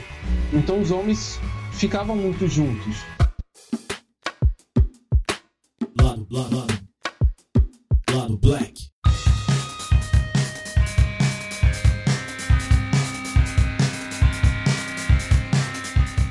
E isso facilitava certas relações, porque já existia bi, já existia homo, então isso facilitava certas relações. Uma questão que aqui na, na nossa sociedade não existe. O que deve, eu até falo, o que deve ter de bi aí, falando que é hétero, porque não, porque não é comum se assumir. A pessoa não tem essa oportunidade, essa, vou usar essa palavra normalidade, de se assumir. Então, pra ela, às vezes, sei lá, ter pego alguém na balada e ter sentido atração é algo fora do comum. Pode crer. E, e, e o, e na Índia também tem a questão do pessoal que eu não, não lembro o nome, mas são, não sei, acho que são chamados de eunucos mesmo, né? Que também é um caso interessante, assim, eles, eles, eles é, têm os órgãos sexuais arrancados, não sei, não sei bem porquê, mas eu acho que deve ser uma coisa, uma opressão gigantesca, mas assim, depois eles, eles são tratados assim até com certo respeito, né?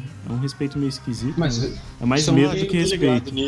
É mais É medo do que cultura do respeito. harém, não é? É específico da cultura do harém a questão do eunuco, não? É, Então, o que eu sei é que assim, que eles têm. Eles são tidos como pessoas que têm poderes mágicos e eles podem ler o futuro e amaldiçoar a vida das pessoas. Ó, o nome do.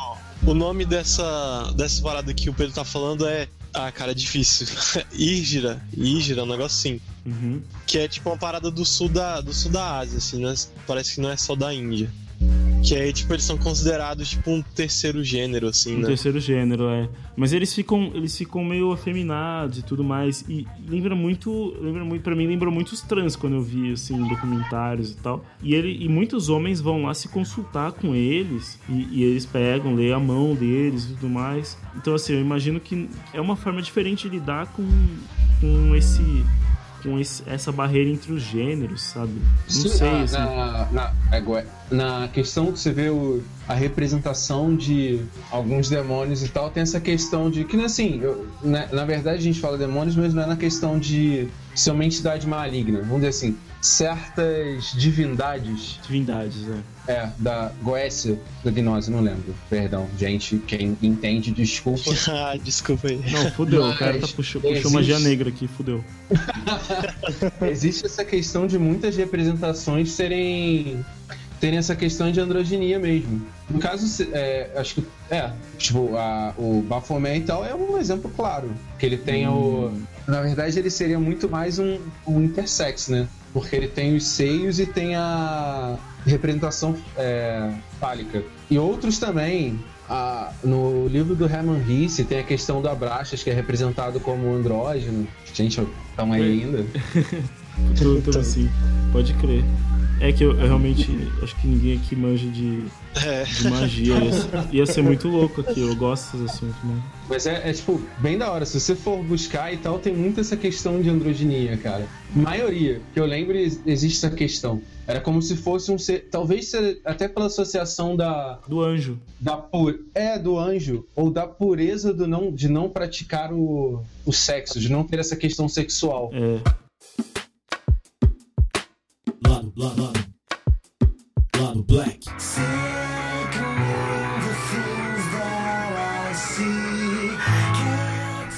diversas culturas que a sexualidade. A sexualidade não. A questão do sexo é impuro. Uma pessoa que se abstém a isso, ela é uma pessoa evoluída. Uhum. E aí, vamos ler uns comentários? Acho que ficou meio longo, né? É. É. Temos comentários pra ler? Ah, tem, tem um cara aí que postou num. Ah, Postou. Um cara aí postou. Ele é um, ele é um youtuber, eu já vi. um- um- nunca vi um vídeo dele, mas já vi. Já vi que ele é um youtuber, isso é o que eu vi. E ele postou aqui no, no, sobre a apropriação cultural, ele postou. Ele fez um comentário muito longo, assim, e muito bem argumentado, detalhado, explicado. Eu vou ler aqui, desculpa se demorar muito tempo, assim. Cultura não tem dono. Foi? Foi basicamente isso. É. Assim, apesar de ser muito bem fundamentado esse argumento, é, eu acho que ele só não ouviu o programa. é, assim, Porque- acho que fica que escute. sobre isso, né? Olhou e falou, vou comentar. Deixa, deixa eu comentar aqui. Bom, pois é, aí eu, aí eu comentei, eu becarizei com ele, né?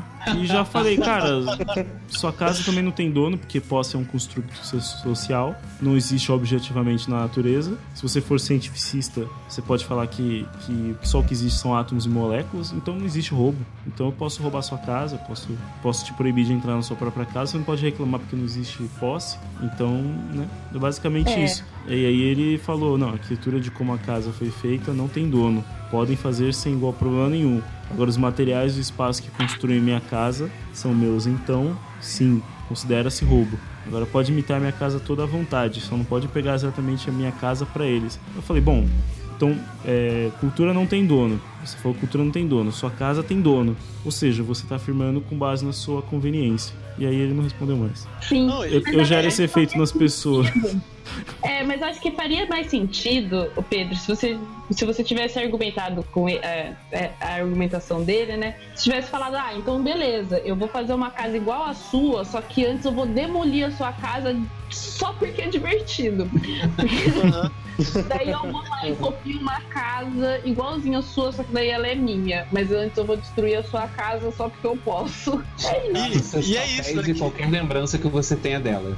É. É, exato. Eu vou te impedir de construir uma outra casa. É, é a interessante, sua. né? Que a galera acha que a discussão sobre cultura você tá discutindo coisas etéreas, assim, né? Isso não tem nenhum efeito É, concreto mesmo, né? Não é como se, sei lá, tipo, tivessem pessoas que fazem música negra e estão, tipo, fora da, da indústria de música por causa disso. Cara, assim, só, só, só pra complementar melhor o que eu que eu, qual é a minha tese de argumentação. Talvez, talvez vocês não concordem, tudo bem, assim. Mas eu penso o seguinte, assim, realmente eu concordo com ele, cultura não tem dono. Mas eu realmente acredito que nada tem dono, assim. As coisas não, não tem, não tem por elas inerentemente dono. A Aham. gente, a gente um proprietário, né? a gente inventa esses conceitos pra pra melhorar a vida das pessoas. Ponto, tá ligado?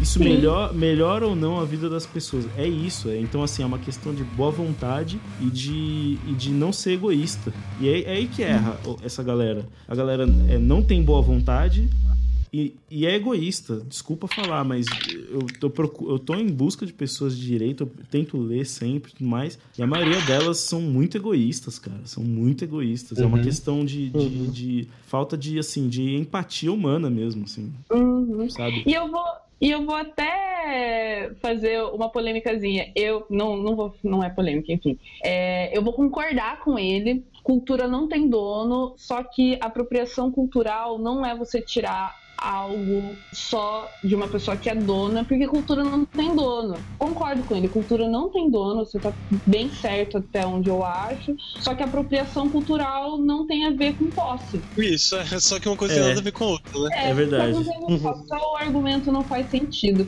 A gente podia criar um selinho, ou coloca co- edição, coloca lá na versão final o Marcelinho lendo contos eróticos. Nada disso faz sentido. No, no início do Xcast, eles elegiam o hater da semana. Eu acho que a gente já tem o nosso aí. É, nada disso faz sentido. Você ganhou, amigo. Parabéns. Pode comentar de novo da próxima vez, se você quiser. Eu vou de estabelecer uma relação. É, cara, é complexo, cara. é- Nossa, e, e, e- e é uma. Assim, eu percebo que a, a galera argumenta, assim, com. Assim, faz um texto de parágrafos ou vídeo de 15, 20, 30 minutos. E, assim, eles acham realmente que estão argumentando e eles não estão falando absolutamente nada, cara. Tipo aquele cara que, post, que falou a mesma coisa, que cultura não tem dono, logo não existe apropriação cultural. Ele afirmou isso. Daí ele argumentou com base nisso. Só que é a premissa inicial que ele tirou da cartola. É. Pelo menos o nosso comentário foi curto, né? Pode crer. Cara, Ai, mas, quando, mas o, o Pedro ainda tem muita paciência. Eu tenho uma política de quando o comentário tem menos de duas frases, ou eu respondo com uma frase tão idiota quanto, ou só com memes. daí eu vou só com memes, gente. Eu tava estressando esses dias no, no, no Cinescoscópio, é, acho que é o nome do grupo. Daí, meu, a galera começou a enxurrar uma guria de, de meme. Daí eu falei assim, ai, muito maduro ficar discutindo com memes. Cara, é proporcional, amiga. Não vou desperdiçar Cara, meu nem- contigo, cara. E dá meme. Eu tenho que falar, Stocop Star Wars, Star Wars Brasil, tá tenso, cara. O negócio lá tá Ai, sério. não, meme, mete meme em todo mundo, cara. Pergunta Boa. idiota, resposta em meme. Eu vou, vou adotar essa política, eu gostei. cara, é, então agora a gente. A gente. é, já que a apropriação cultural não existe, né? Também, também, então, assim, a apropriação podcastal também não existe, né? Então a gente tem, um, tem um bloco aí que a gente inventou, se chama Qual é a Boa? Cara, A gente inventou aqui. A gente inventou, a gente criou esse, esse, esse bloco, a gente inventou, assim, né? Inclusive essa vinheta eu também tirei agora, assim, não baseei em nada Já tá não. e tal. E, e aí a gente, esse bloco, pra quem não sabe, a gente vai fazer umas indicações aí, quem tiver. Quem não tiver não precisa indicar, porque a gente tá começando, ainda estamos se acostumando, né? Eu, vou entender, mas eu tenho uma indicação aí, mas quem quer começar? Ah, eu também tenho uma indicação. É uma indicação que puxa um pouco desse tema e de outros temas que a gente trabalha. Que, pra quem não conhece, é uma série de documentários que vai sair, que inclusive foi no nosso chat que eu descobri isso. Puta que, Que é o pariu. Brasil, é, o Brasil DNA África, Nossa. que é um projeto fantástico, lindo, maravilhoso, que, que pegou ah, cinco pessoas e fizeram testes de DNA nelas e descobriram a sua origem na África, né?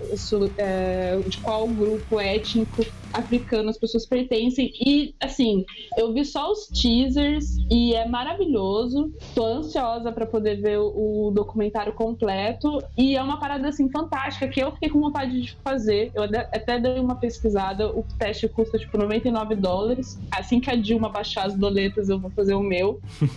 E ajuda muito nessa questão de pertencimento, né? De você entender um pouco de onde você vem, é, de você conseguir relacionar a, a sua ancestralidade. E até no documentário, o- no teaser, o cara mostra uma parte. Na verdade, não foi nem no teaser, eu vi numa, numa matéria Uma que falava matéria. sobre o projeto. Que o cara questionou o, o líder, né, da, da, da região de onde o cara tinha veio da África, né? Ele foi lá visitar, conheceu o pessoal, foi tratado super como rei, assim. E quando ele chegou lá, ele só mandou na lata pro, pro presidente, líder, rei, sei lá, o cara Rei. era. É, ele chegou no rei e falou assim: Rei, por que, que vocês venderam as pessoas para os portugueses, né? Por que vocês venderam? Que é uma coisa que todo mundo se pergunta, inclusive a gente citou aqui, né?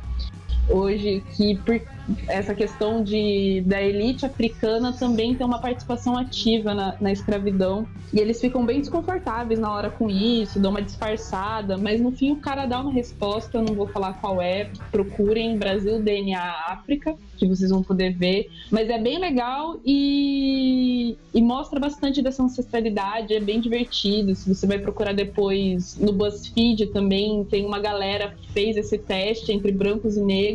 Então acho é, acho um projeto bem interessante, fica a indicação.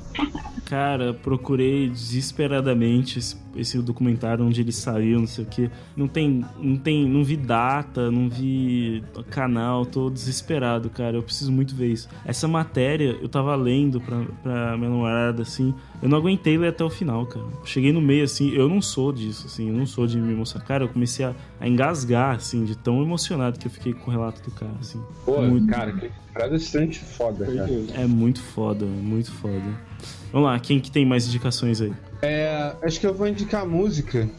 Pra quem não sabe, eu curto muito o estilo chamado Stoner. Aí eu fui tentar achar Stoner da África, mas eu não achei. Ainda não achei. Mas eu achei uma parada bem da hora que chama. É, é um estilo chamado Zen Rock, que é um estilo da Zâmbia, que era. E um- uma das bandas mais iradas que eu achei foi a Ngozi Family, que era uma galera que se inspirou no Jimi Hendrix pra criar música na África. E, cara, é muito irado. Os caras, cara, os caras são os mestres do funk, sacou? Muito da hora.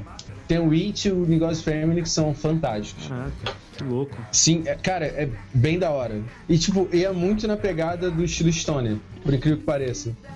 Tá aí os links E- na postagem, tanto do da Luiz quanto do Rafael. Você ia falar mais uma coisa? Rafael? Não, não, sai só. Vamos lá. Quem mais tem alguma coisa aí? Ah, eu tenho uma aqui. É. É um.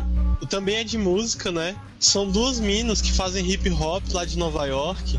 Eu, eu conheci elas por uma postagem no Gela 10. É, que, que o duo delas se chamou Shun. Aí elas fazem tipo uma música que é é um hip hop, mas que tem várias influências de, de ritmos africanos, assim. Elas e tipo tem, elas fazem muita referência à, à cultura negra do sul dos Estados Unidos, é, as tradições religiosas, né, da região. E é isso, tipo, eu acho que não tem. Eu, procurei assim no, no Spotify e tal, não achei. Mas dá pra encontrar no YouTube vários vídeos delas. assim. É, é, tipo muito bacana, vale a pena. Oxum. Oxum. Oxum com SH. Ah, Não. Sim. Eu tô até. Ah, não, pode continuar aí, desculpa. Não, era, era só isso mesmo. É, você ia falar, Luísa? Eu, eu ia, na verdade, eu ia fazer uma indicação 2, desculpa aí por ser. Pode fazer, pode fazer. É, indicação 2, 2 e 3, na verdade, porque pe- puxando esse gancho do, do John, tem uma dupla de gêmeos também, que agora eu não vou saber dizer de onde elas são, que chama IBG, só que é IBE. YI tem no Spotify, que As elas são cubanas? Eu ia digitar isso Nossa, são as cubanas? dos meninos. Sim, sim. Cara, Meu, elas são maravilhosas, elas fazem um Maravilhoso. som, um som divino que mistura, é, que tem bastante referência a Yorubá. É fantástico, a música é foda, a voz das minas são foda. Pode botar aí IBE, YI, IBEG e ouve, que é maravilhoso. E a indicação 3 é indo um pouco na polêmica do Oscar So White, mas não falando de Oscar, um, um filme barra série de TV que saiu e pouquíssima gente falou, eu tinha visto ele há um tempo atrás, que é o Bessie. Um, um filme maravilhoso sobre a Bessie, que é uma cantora de blues é, norte-americano, uma das primeiras cantoras assim que saiu no início do, do século XX, se eu não me engano. E, e a Queen Latifah, meu, cara, você ouve Queen Latifah, fala ops, não, mas é massa.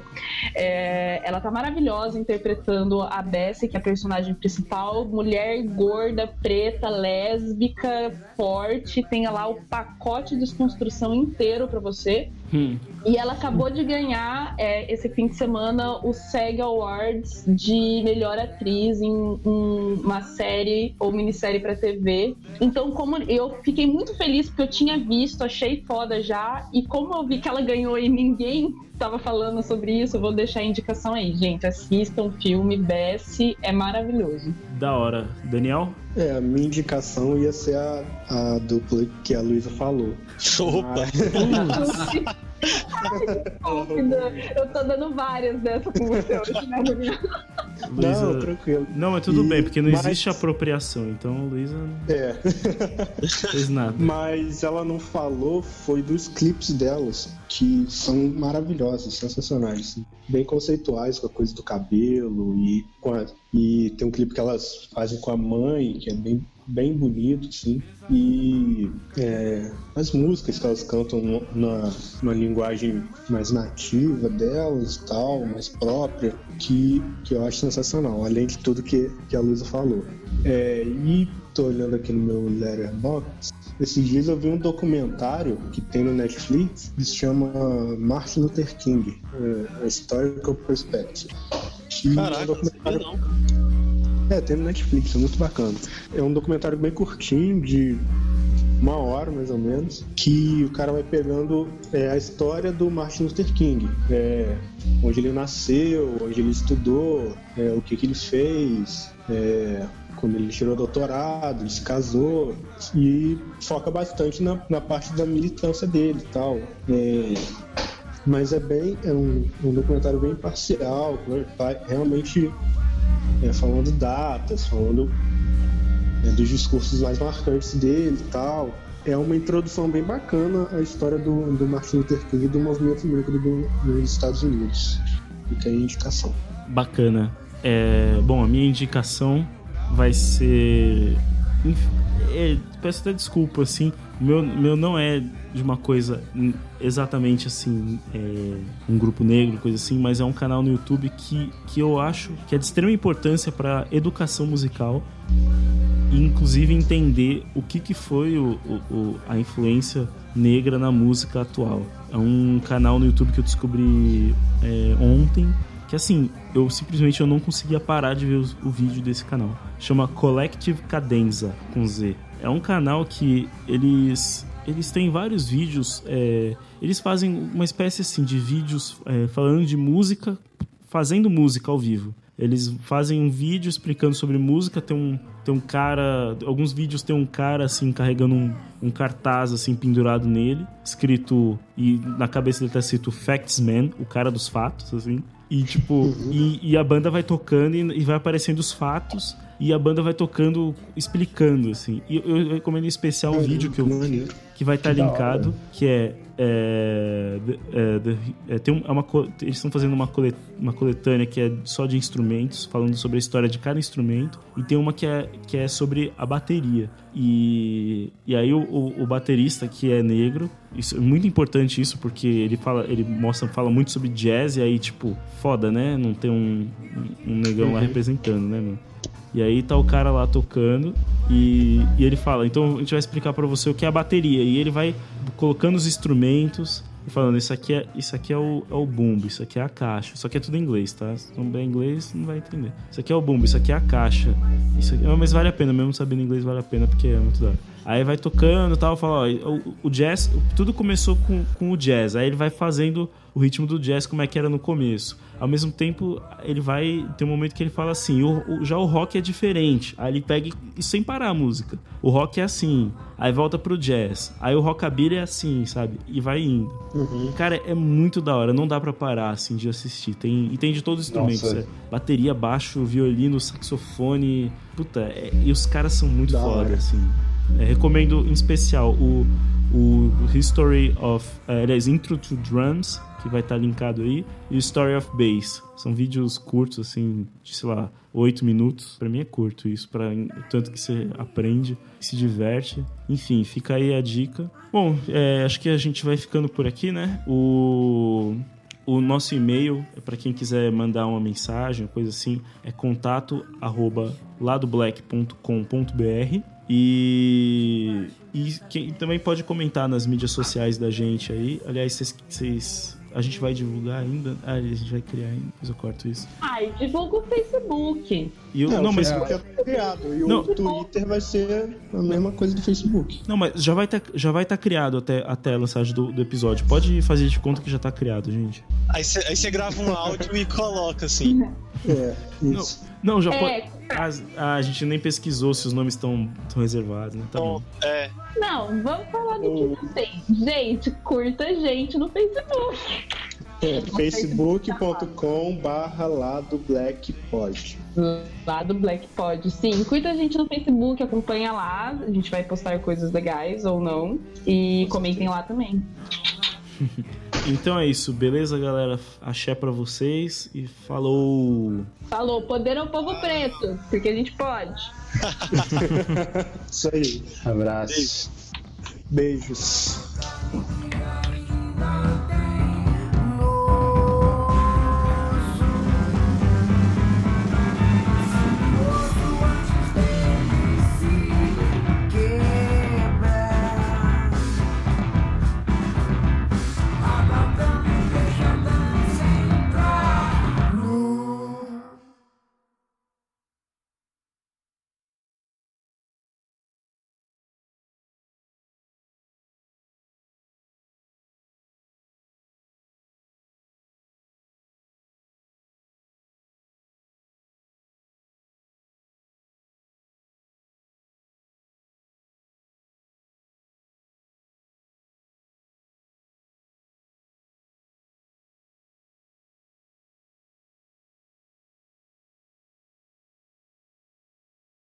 Deixa eu perguntar um negócio pra vocês, nada a ver. Hum, É, vocês estão com a, com a pauta aberta? eu acabei de abrir. Eu tô. Tá todo mundo? Sim. Sim. Ah, então. Vocês estão vendo aqui em cima que tem uns quadradinhos, tipo Anonymous Squirrel? É, é, é normal isso. que É isso? normal. São fantasmas. Ai, meu Deus. Caramba. Toda vez que. Como assim, cara? Cara, você abre um documento, você cria um documento no Google Docs com- é, aberto para qualquer um que tem um link, imediatamente começa a aparecer Dingo anônimo, é, bicicleta anônima, não sei o que lá anônimo. É, é normal, cara. é- são, são ETs. São ETs vigiam, são Illuminati. embaixo. É Illuminati. NSA, cara. Olha ali embaixo. O que, que eu escrevi? São os hack- Abóbora anônima. Ah, tem um aí. Escreveu isso? Fui eu que escrevi. Porque você, aqui pra mim, é a. a, a Anonymous Pumpkin. É, Aí eu falei assim, gente, ele tá ouvindo a gente também. O quê? Eu tô como anônimo. tá. Não. Pô, será que. Nossa, que susto que eu levei agora, cara. Vocês estão me vendo aí como um. Gente, são cinco pessoas. Tem cinco. Algum deve ser o Daniel Diogo, outro sou eu. N- Não, Mas, cara, mas Mas ainda tem. pra mim tem três, eu não tô aparecendo. Ah, não, eu acho que eu sou um anônimo também. sumiu um. Tá vendo? Sumiu Não, a um. Luísa tá aqui, a Luísa é roxa. Mas Opa, su- apareceu alguém aqui, ó.